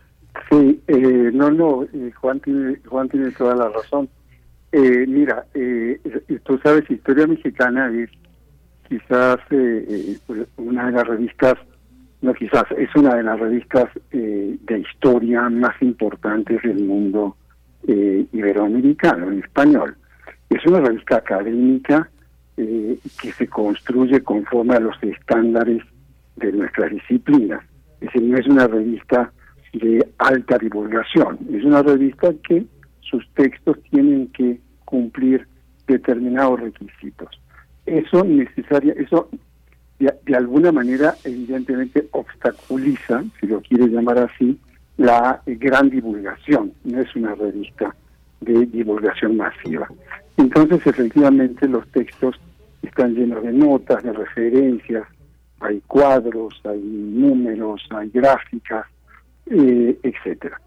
Eh, ahora, lo que tú preguntabas, el, el, problema, uno de los problemas que tiene este tema, como muchos temas en nuestro campo de estudio, son dónde, dónde están las fuentes para estudiar. ¿sí? Eh, los historiadores sin documentación, sea escrita, sea oral, eh, sea eh, gráfica o iconográfica, pues no podemos trabajar mucho. Entonces, la primera fuente, y de esto eh, también se habló en esa presentación, y habló Pablo alabarse y también lo hizo Juan, la primera fuente para los historiadores es la prensa. Es decir, en realidad, la historiografía, creo que dice Pablo Alabarce en la introducción a, esta, a la presentación del dossier, eh, es tan vieja como la prensa deportiva, que nace junto con el deporte, y tan nueva como un campo historiográfico que no tiene más de 20 años aproximadamente en la disciplina histórica. Y ha habido, por supuesto, aproximaciones y las hay, eh, desde la antropología, desde la sociología, desde la economía, desde la psicología, en torno a la pasión que despierte el fútbol, el negocio que despierte el fútbol, los usos que se hacen del fútbol. La entrada de los historiadores yo diría que es de la mano de estas otras disciplinas eh, en, en eh, la exploración de temas tan diversos como el negocio del fútbol, por ejemplo, o la arquitectura monumental, los espacios urbanos y las conflictividades en torno a ello, o las identidades o los usos políticos en política nacional, en política internacional. Eh, ahora, el, lo, que ofrece el, eh, dossier que nosotros eh, publicamos en el último número es simplemente una, repito, una muestra de lo que se está haciendo y una muestra de todo lo que hace falta hacer en torno a eh, esta, esta pasión que despierta este deporte. Lo que sucede aquí, Pablo, es que es, no, es, es, de alguna manera la esperanza de recobrar a los sujetos históricos alrededor de esto, como los clubes de votantes, las organizaciones de partidos políticos. Hay en la historia del fútbol una, una cuestión muy importante. Pienso en la fundación del Pachuca, pienso en la fundación de Cruz Azul, el Atlético Español, el Atlas, el Atlante. O sea, hay una serie de equipos que tienen una base social y una base histórica y política muy importante, pero que ha oscurecido esta, esta visión, como señalas, este, del, negocio. ¿no? no hay nada más parcial en el fútbol mexicano que TV Azteca o Televisa o, el periódico El Esto, el periódico Ovaciones en su momento, o, o todo, el, todo lo que hay alrededor de los poderosos empresarios, eh, grupos delictivos que quieren apoderarse de partidos, ser dueños de partidos. Hoy en Europa gran parte de los magnates tienen, tienen, o sea, no puede uno pensar un magnate sin un equipo de fútbol. Hay una parte que oscurece todo eso, ¿no? Alrededor de eso hay todo un mercado este, que, que administra la pasión de la gente y todo, esta, y todo es parcial, pero es la oportunidad de tener una visión histórica que nos aproxime a, los sujetos históricos que hacen posible que esta pasión movilice a una sociedad así, ¿no?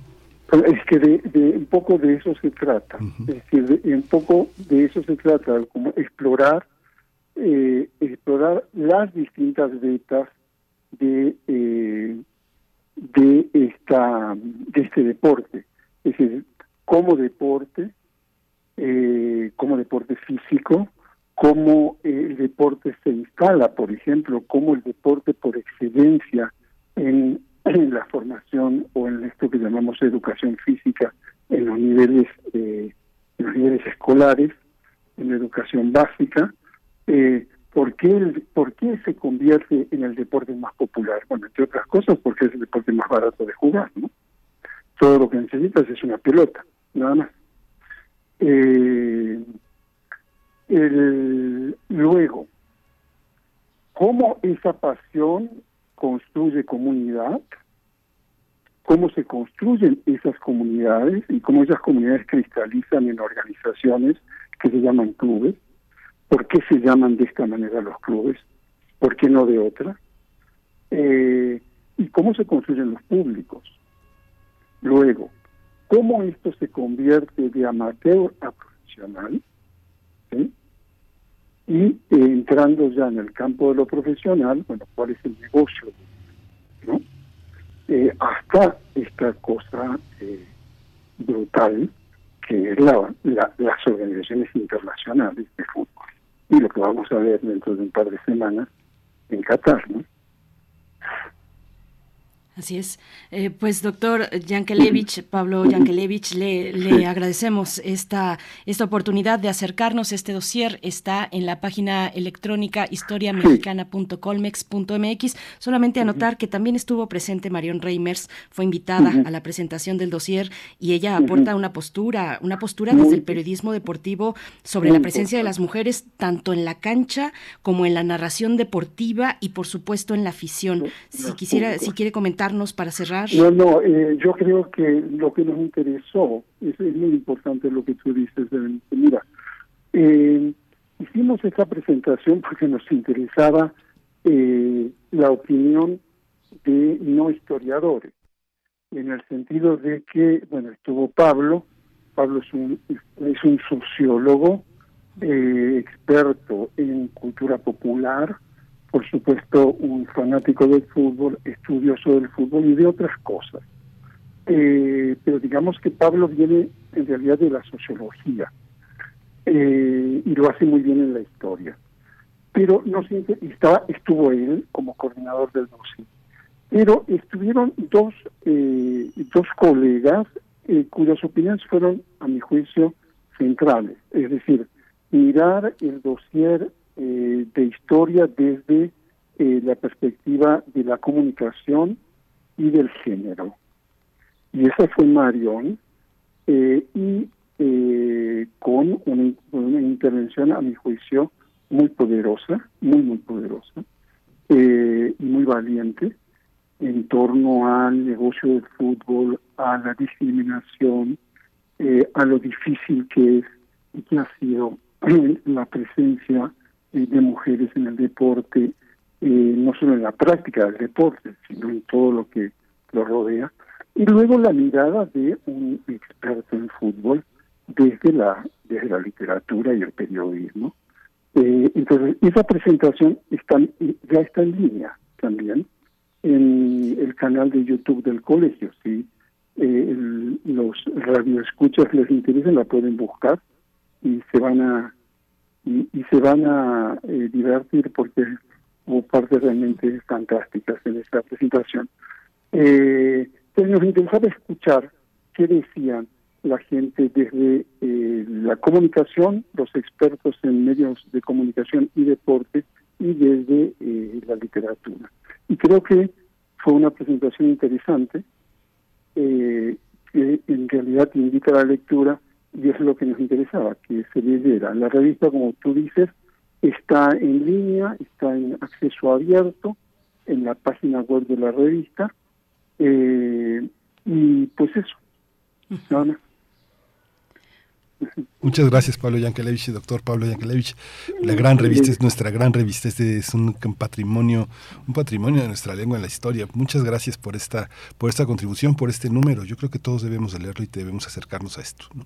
Ok, hoy Berenice eh, Miguel Ángel, eh, les agradezco muchísimo el espacio, los felicito por el programa que todos escuchamos y espero que nos volvamos a encontrar muy pronto. Ojalá sí, así estamos, cuando usted, cuando usted quiera también. Gracias.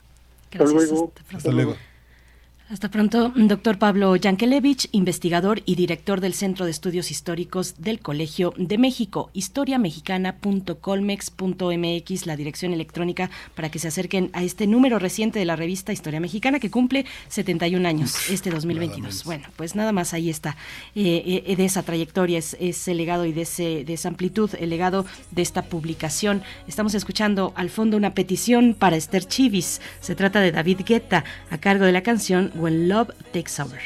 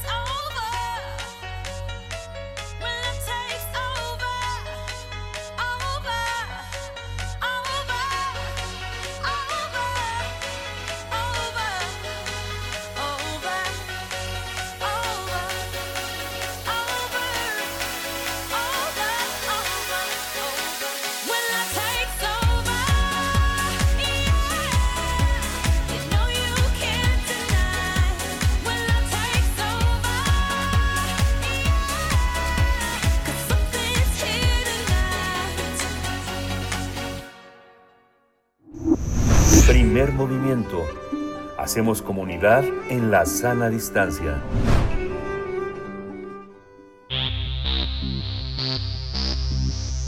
De festivales, ferias y más. Recomendaciones culturales. Poco más de una hora, a las 11 de la mañana, inicia el Festival por la Alimentación en las Islas de Ciudad Universitaria. Y para contarnos los detalles y la relevancia de proponer a la comunidad universitaria un espacio como este, nos acompaña David Monachón, responsable de la campaña de consumo de la Coordinación Universitaria para la Sustentabilidad de la UNAM, la COUS. David Monachón, como siempre, gracias. Es un gusto conversar contigo. Muy buenos días y bienvenido. Sí, muy buenos días. Muchas gracias por, ah, por recibir y apoyarnos a, difundir este, este gran evento. Cuéntanos cómo va cómo va a estar eh, cómo va a estar de, estas estas horas que vamos a vivir el viernes, que, quiénes van a estar, cómo participar, eh, qué es lo que presentan como programa, David. Sí, por supuesto. Bueno, ese Festival por la Alimentación se organiza eh, en conmemoración del Día Mundial por la Alimentación, que es el 16 de octubre, entonces este domingo. Y nosotros aquí en la, en la UNAM, pues 14 de octubre organizamos eh, ese evento con ah, la, la, ambición, la intención de ah, dar a conocer diferentes retos, problemáticas vinculados con nuestros sistemas alimentarios actuales, pero también compartir algunas alternativas porque existen.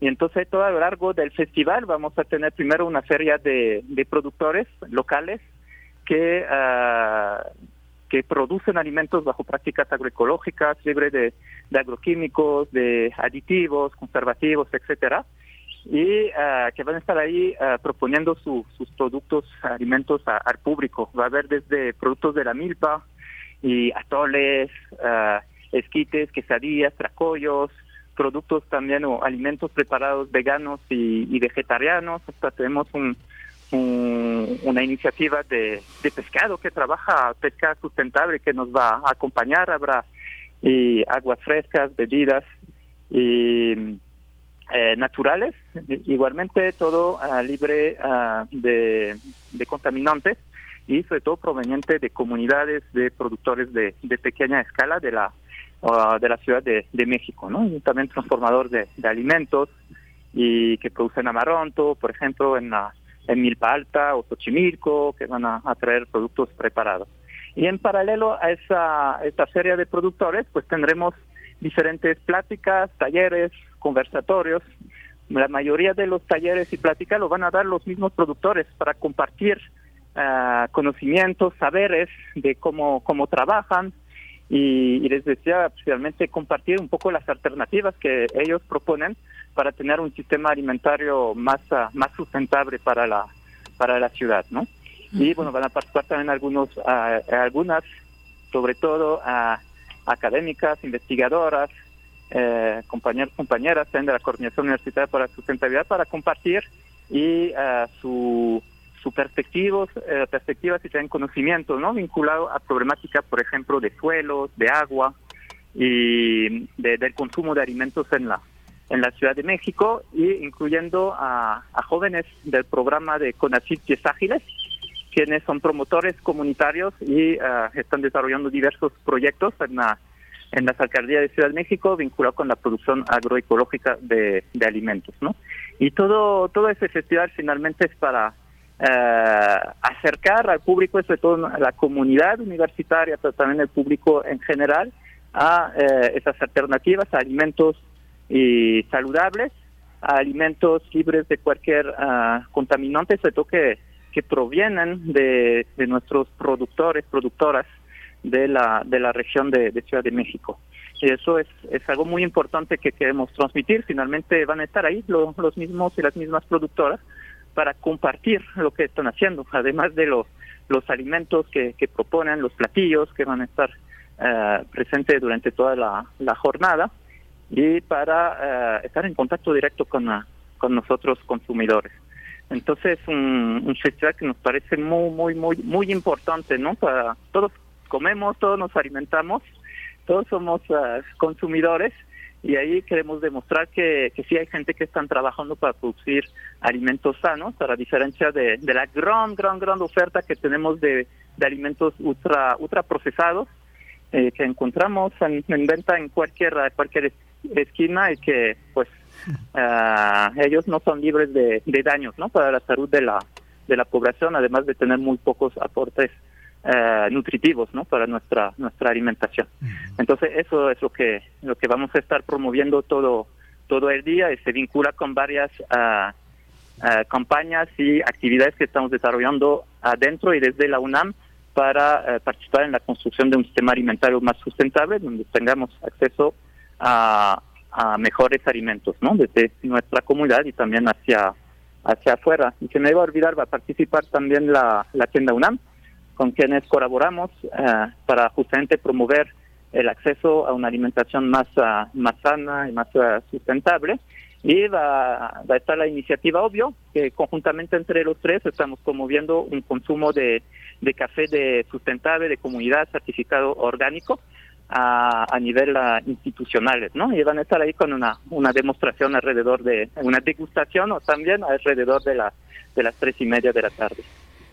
David Monachón, pues qué deleite y qué importante poner esta oferta, estas reflexiones ahí cerca de la comunidad, en el corazón de, nuestra, de nuestro campus de CEU, de Ciudad Universitaria, eh, poner a la comunidad, a los estudiantes que se acerquen a un festival como este. Eh, la universidad tiene mucho, mucho que dar al respecto. Eh, bueno, mencionabas Tienda UNAM, por supuesto que es una aliada fundamental para promover productos. Ya hemos conversado contigo antes sobre los productos de, pues de agricultores, de productores mexicanos que están haciendo una lucha por productos sustentables, por mantener esos, esos productos en el mercado. Eh, pero bueno, nuestra universidad también produce desde la Facultad de Medicina, ¿no? Veterinaria y zootecnia, por ejemplo, o desde química en alimentos. ¿Cuál es ese circuito que podría acompañar una mejor visión de la alimentación para, para dentro y fuera de la universidad? Sí, exactamente. Hay varias iniciativas desde y adentro de la, de la universidad para tratar de avanzar hacia una, una alimentación pues mejor, más saludable, más libre de agroquímicos y sobre todo socialmente responsable, ¿no? Que tenemos que apoyar los productores, productoras las familias finalmente que no, nos procuran alimentos en, en el país en lugar de ah, corporaciones que finalmente dinero no los vemos pasar ya ya se van para afuera, ¿no? Entonces no ayuda a nuestra economía local.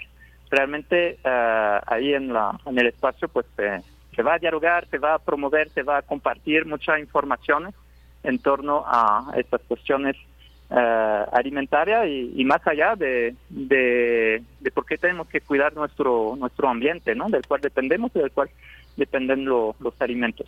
De hecho, se me olvidó, van a participar también el poder de, de consumidores. Eh, estamos aliados también, que están promoviendo también una, un cambio, ¿no? En, la, en las dietas, un cambio en la oferta alimentar eh, desde el mismo, desde la misma industria, ¿no? Que que ya está un poco fuera de, control el tipo de oferta que tenemos y tenemos que, trabajar conjuntamente como comunidades para eh, ir ir cambiando e incidiendo un, cambio no en las en la el, tipo de, alimentos a los cuales tenemos acceso. Y, pues eso eso sería un poco la, el resumen no de la de la, jornada de hoy. Eh, me olvido también que van a, llegar artesanía también de comunidades que van a estar ahí en la en venta en el, en el espacio de feria de productores. Entonces, pues lo, los y las esperamos con mucho gusto y aquí en, la, en las islas, frente a la Dirección General de, de, de Orientación y Atención Educativa, en la en las mismas islas de ah, Ciudad Universitaria de la UNAM. Oye David, y pero bueno, perdón, a lo mejor perdón por mi ignorancia y también tal vez por mi imprudencia, pero en la, en la universidad tenemos eh, muchísima comida basura, ¿no? Hay una cantidad de, de, tienditas que están ahí en todas las facultades, en todas las eh, campus eh, en la UNAM, no solo en la Ciudad de México, y, Pero eh, toda esta lucha que se hace desde la sustentabilidad, ¿cómo compite con eso? O sea, ¿cómo compite con los churritos y con todas las golosinas que venden este, y los productos tan, tan poco equilibrados? ¿no? no hay ensaladas este, saludables, este, no hay, eh, no hay este, panes integrales, eh, pastas este, completas, no, no, hay, no hay nada de eso. ¿Por qué este, cómo, cómo se da esa lucha entre ustedes? ¿No, no sienten a veces que es muy infructuoso al propio interior de la universidad? Sí, la, la lucha es ruda al interior y, a, y afuera, ¿no? La, la universidad es un, eh, un ejemplo finalmente de lo que está ocurriendo en toda la ciudad y en grandes partes de la, del país que tenemos uh, disponible a la venta, que parecen alimentos baratos y uh, mucha, muchos alimentos chatarras, ¿no? Uh, con altos aportes cal calóricos, mucha azúcar, mucha grasa y hasta muchos transgénicos, etcétera. Y pero uh, yo creo que no no es cuestión de competir es cuestión de uh, facilitar el acceso a eso a esos productos no claro. de los contrarios de los ultraprocesados a productos a una alimentación natural es en eso que tenemos que, que luchar. Además de, de dar a conocer a la población a nuestras comunidades todas la, la, las problemáticas vinculadas a la producción distribución y consumo de de, alimentos pero yo creo que no no hablo de competencia porque es incomparable los productos que estamos buscando promover, que están producidos uh, sin agroquímicos, con uh, prácticas amigables con el medio ambiente, que son los mismos y las mismas productores con quienes podemos ver, podemos conocer, entrar en contacto, compartir, que están uh, compartiendo los alimentos. Uh -huh. Y una estrategia por la cual estamos, vamos a lanzar una, una actividad muy importante el 11 de, de noviembre próximo, y que tal vez se vincula a responder un poco a su a su respuesta, empezando con la apertura e inauguración de un mercado universitario de productores, uh -huh. que uh, en un primer momento se va a desarrollar una vez por mes, a partir del 11 de noviembre, en el patio de Tienda UNAM.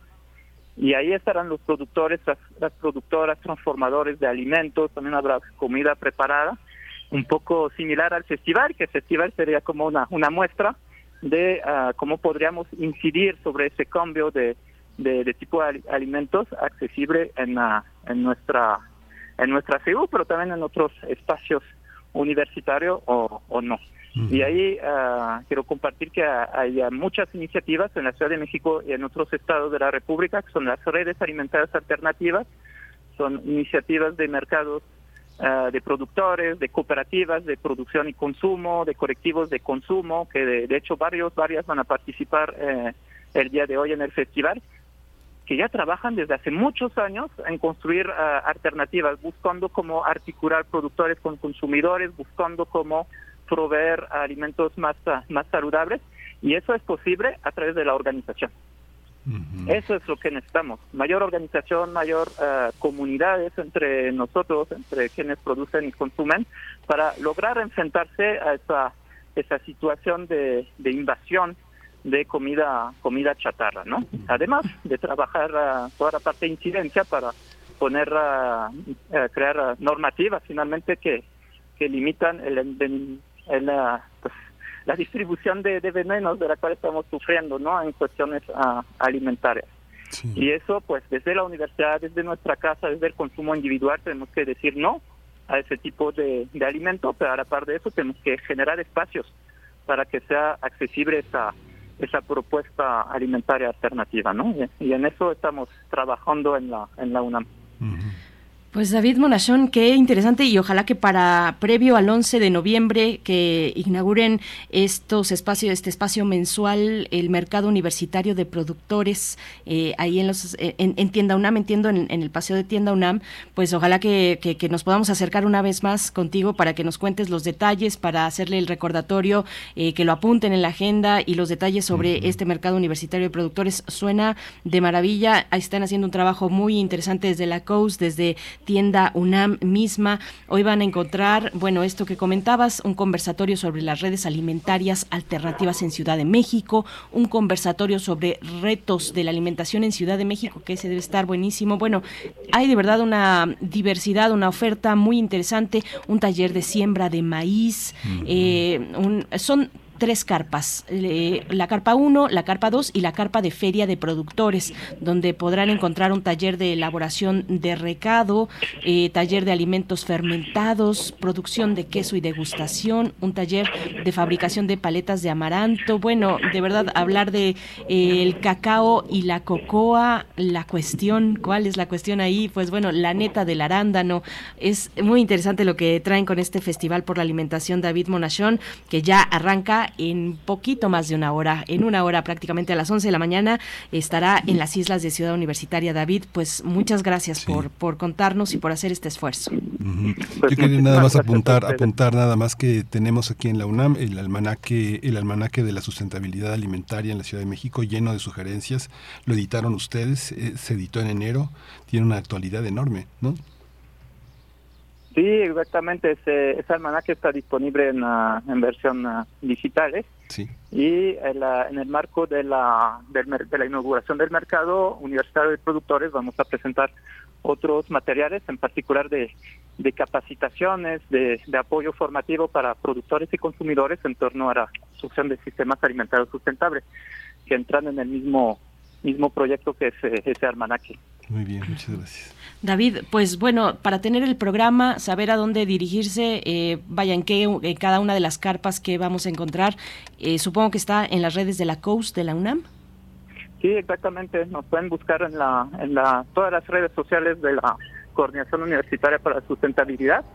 Ahí encontrarán el, el programa, también la, la dirección, pero bueno, son las islas, entonces nos van a ver que hay muchas carpas ahí en el, en el espacio. Eso es el, es el Festival por la Alimentación. Qué maravilla. David Monachón, muchas gracias y te dejamos ir porque los preparativos están a tope en este Sí. momento. Gracias, David. Muchísimas gracias por el espacio y, y por invitarme. Muchas gracias. Hasta luego, hasta pronto. Gracias, luego. David Monachón. Responsable de la campaña de consumo de la Coordinación Universitaria para la Sustentabilidad de la UNAM, la COUS, pues que está realizando este tipo de esfuerzos muy importantes para hacer conciencia sobre, eh, sobre, sobre los alimentos en este caso, pero sobre muchos otros temas y su sustentabilidad. Van a encontrar, por ejemplo, en la carpa 2 a las 4 y cuarto de la tarde el taller Mi Ambiente Alimentario Universitario, que es sobre lo que comentabas tú, Miguel Ángel, sobre el ambiente alimentario que hay en nuestra universidad, en nuestras facultades, en las escuelas, en las FES. Eh, bueno, que de pronto es difícil encontrar, no imposible, pero es difícil a veces encontrar, eh, lo más inmediato pues es, es la comida chatarra siempre, como afuera de la universidad también, pero bueno, hay pocos esfuerzos, aunque sí ubicables dentro de, los, de las escuelas, ¿no? Sí, es- son pocos, pero sí, lo que abundan son las tienditas con churritos. ¿no? Ujú, Las tienditas con churritos, pues las cosas, este, pues sí, estos eh, artículos, estos productos ultra procesados. Va a estar bien interesante esta feria de Feria por la Alimentación de, de las 11 a las 17 horas en las islas de Ciudad Universitaria. Y bueno, ya estamos para despedirnos, 9 con 57 minutos y ya escuchamos algo al fondo para despedirnos, para irnos, Miguel Ángel. Sí, el hombre, eh, The Man Who Sold the World de David Bowie. Con esto nos despedimos. Esto fue Primer Movimiento. El mundo desde la universidad.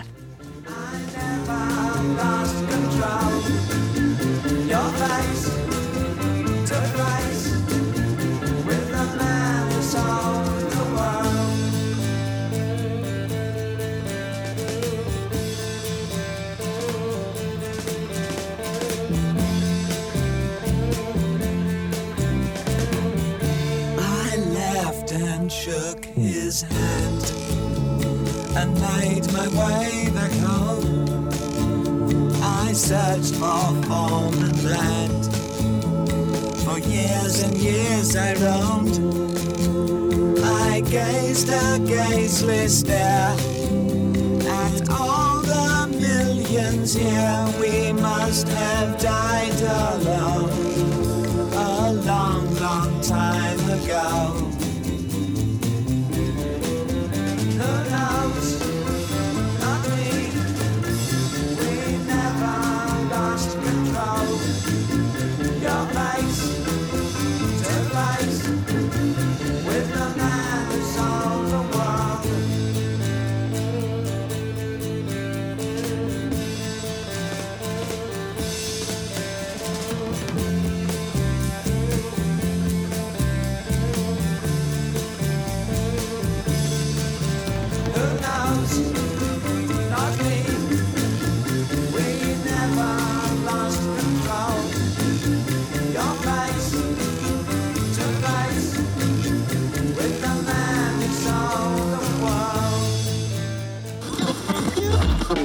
Radio UNAM presentó Primer Movimiento.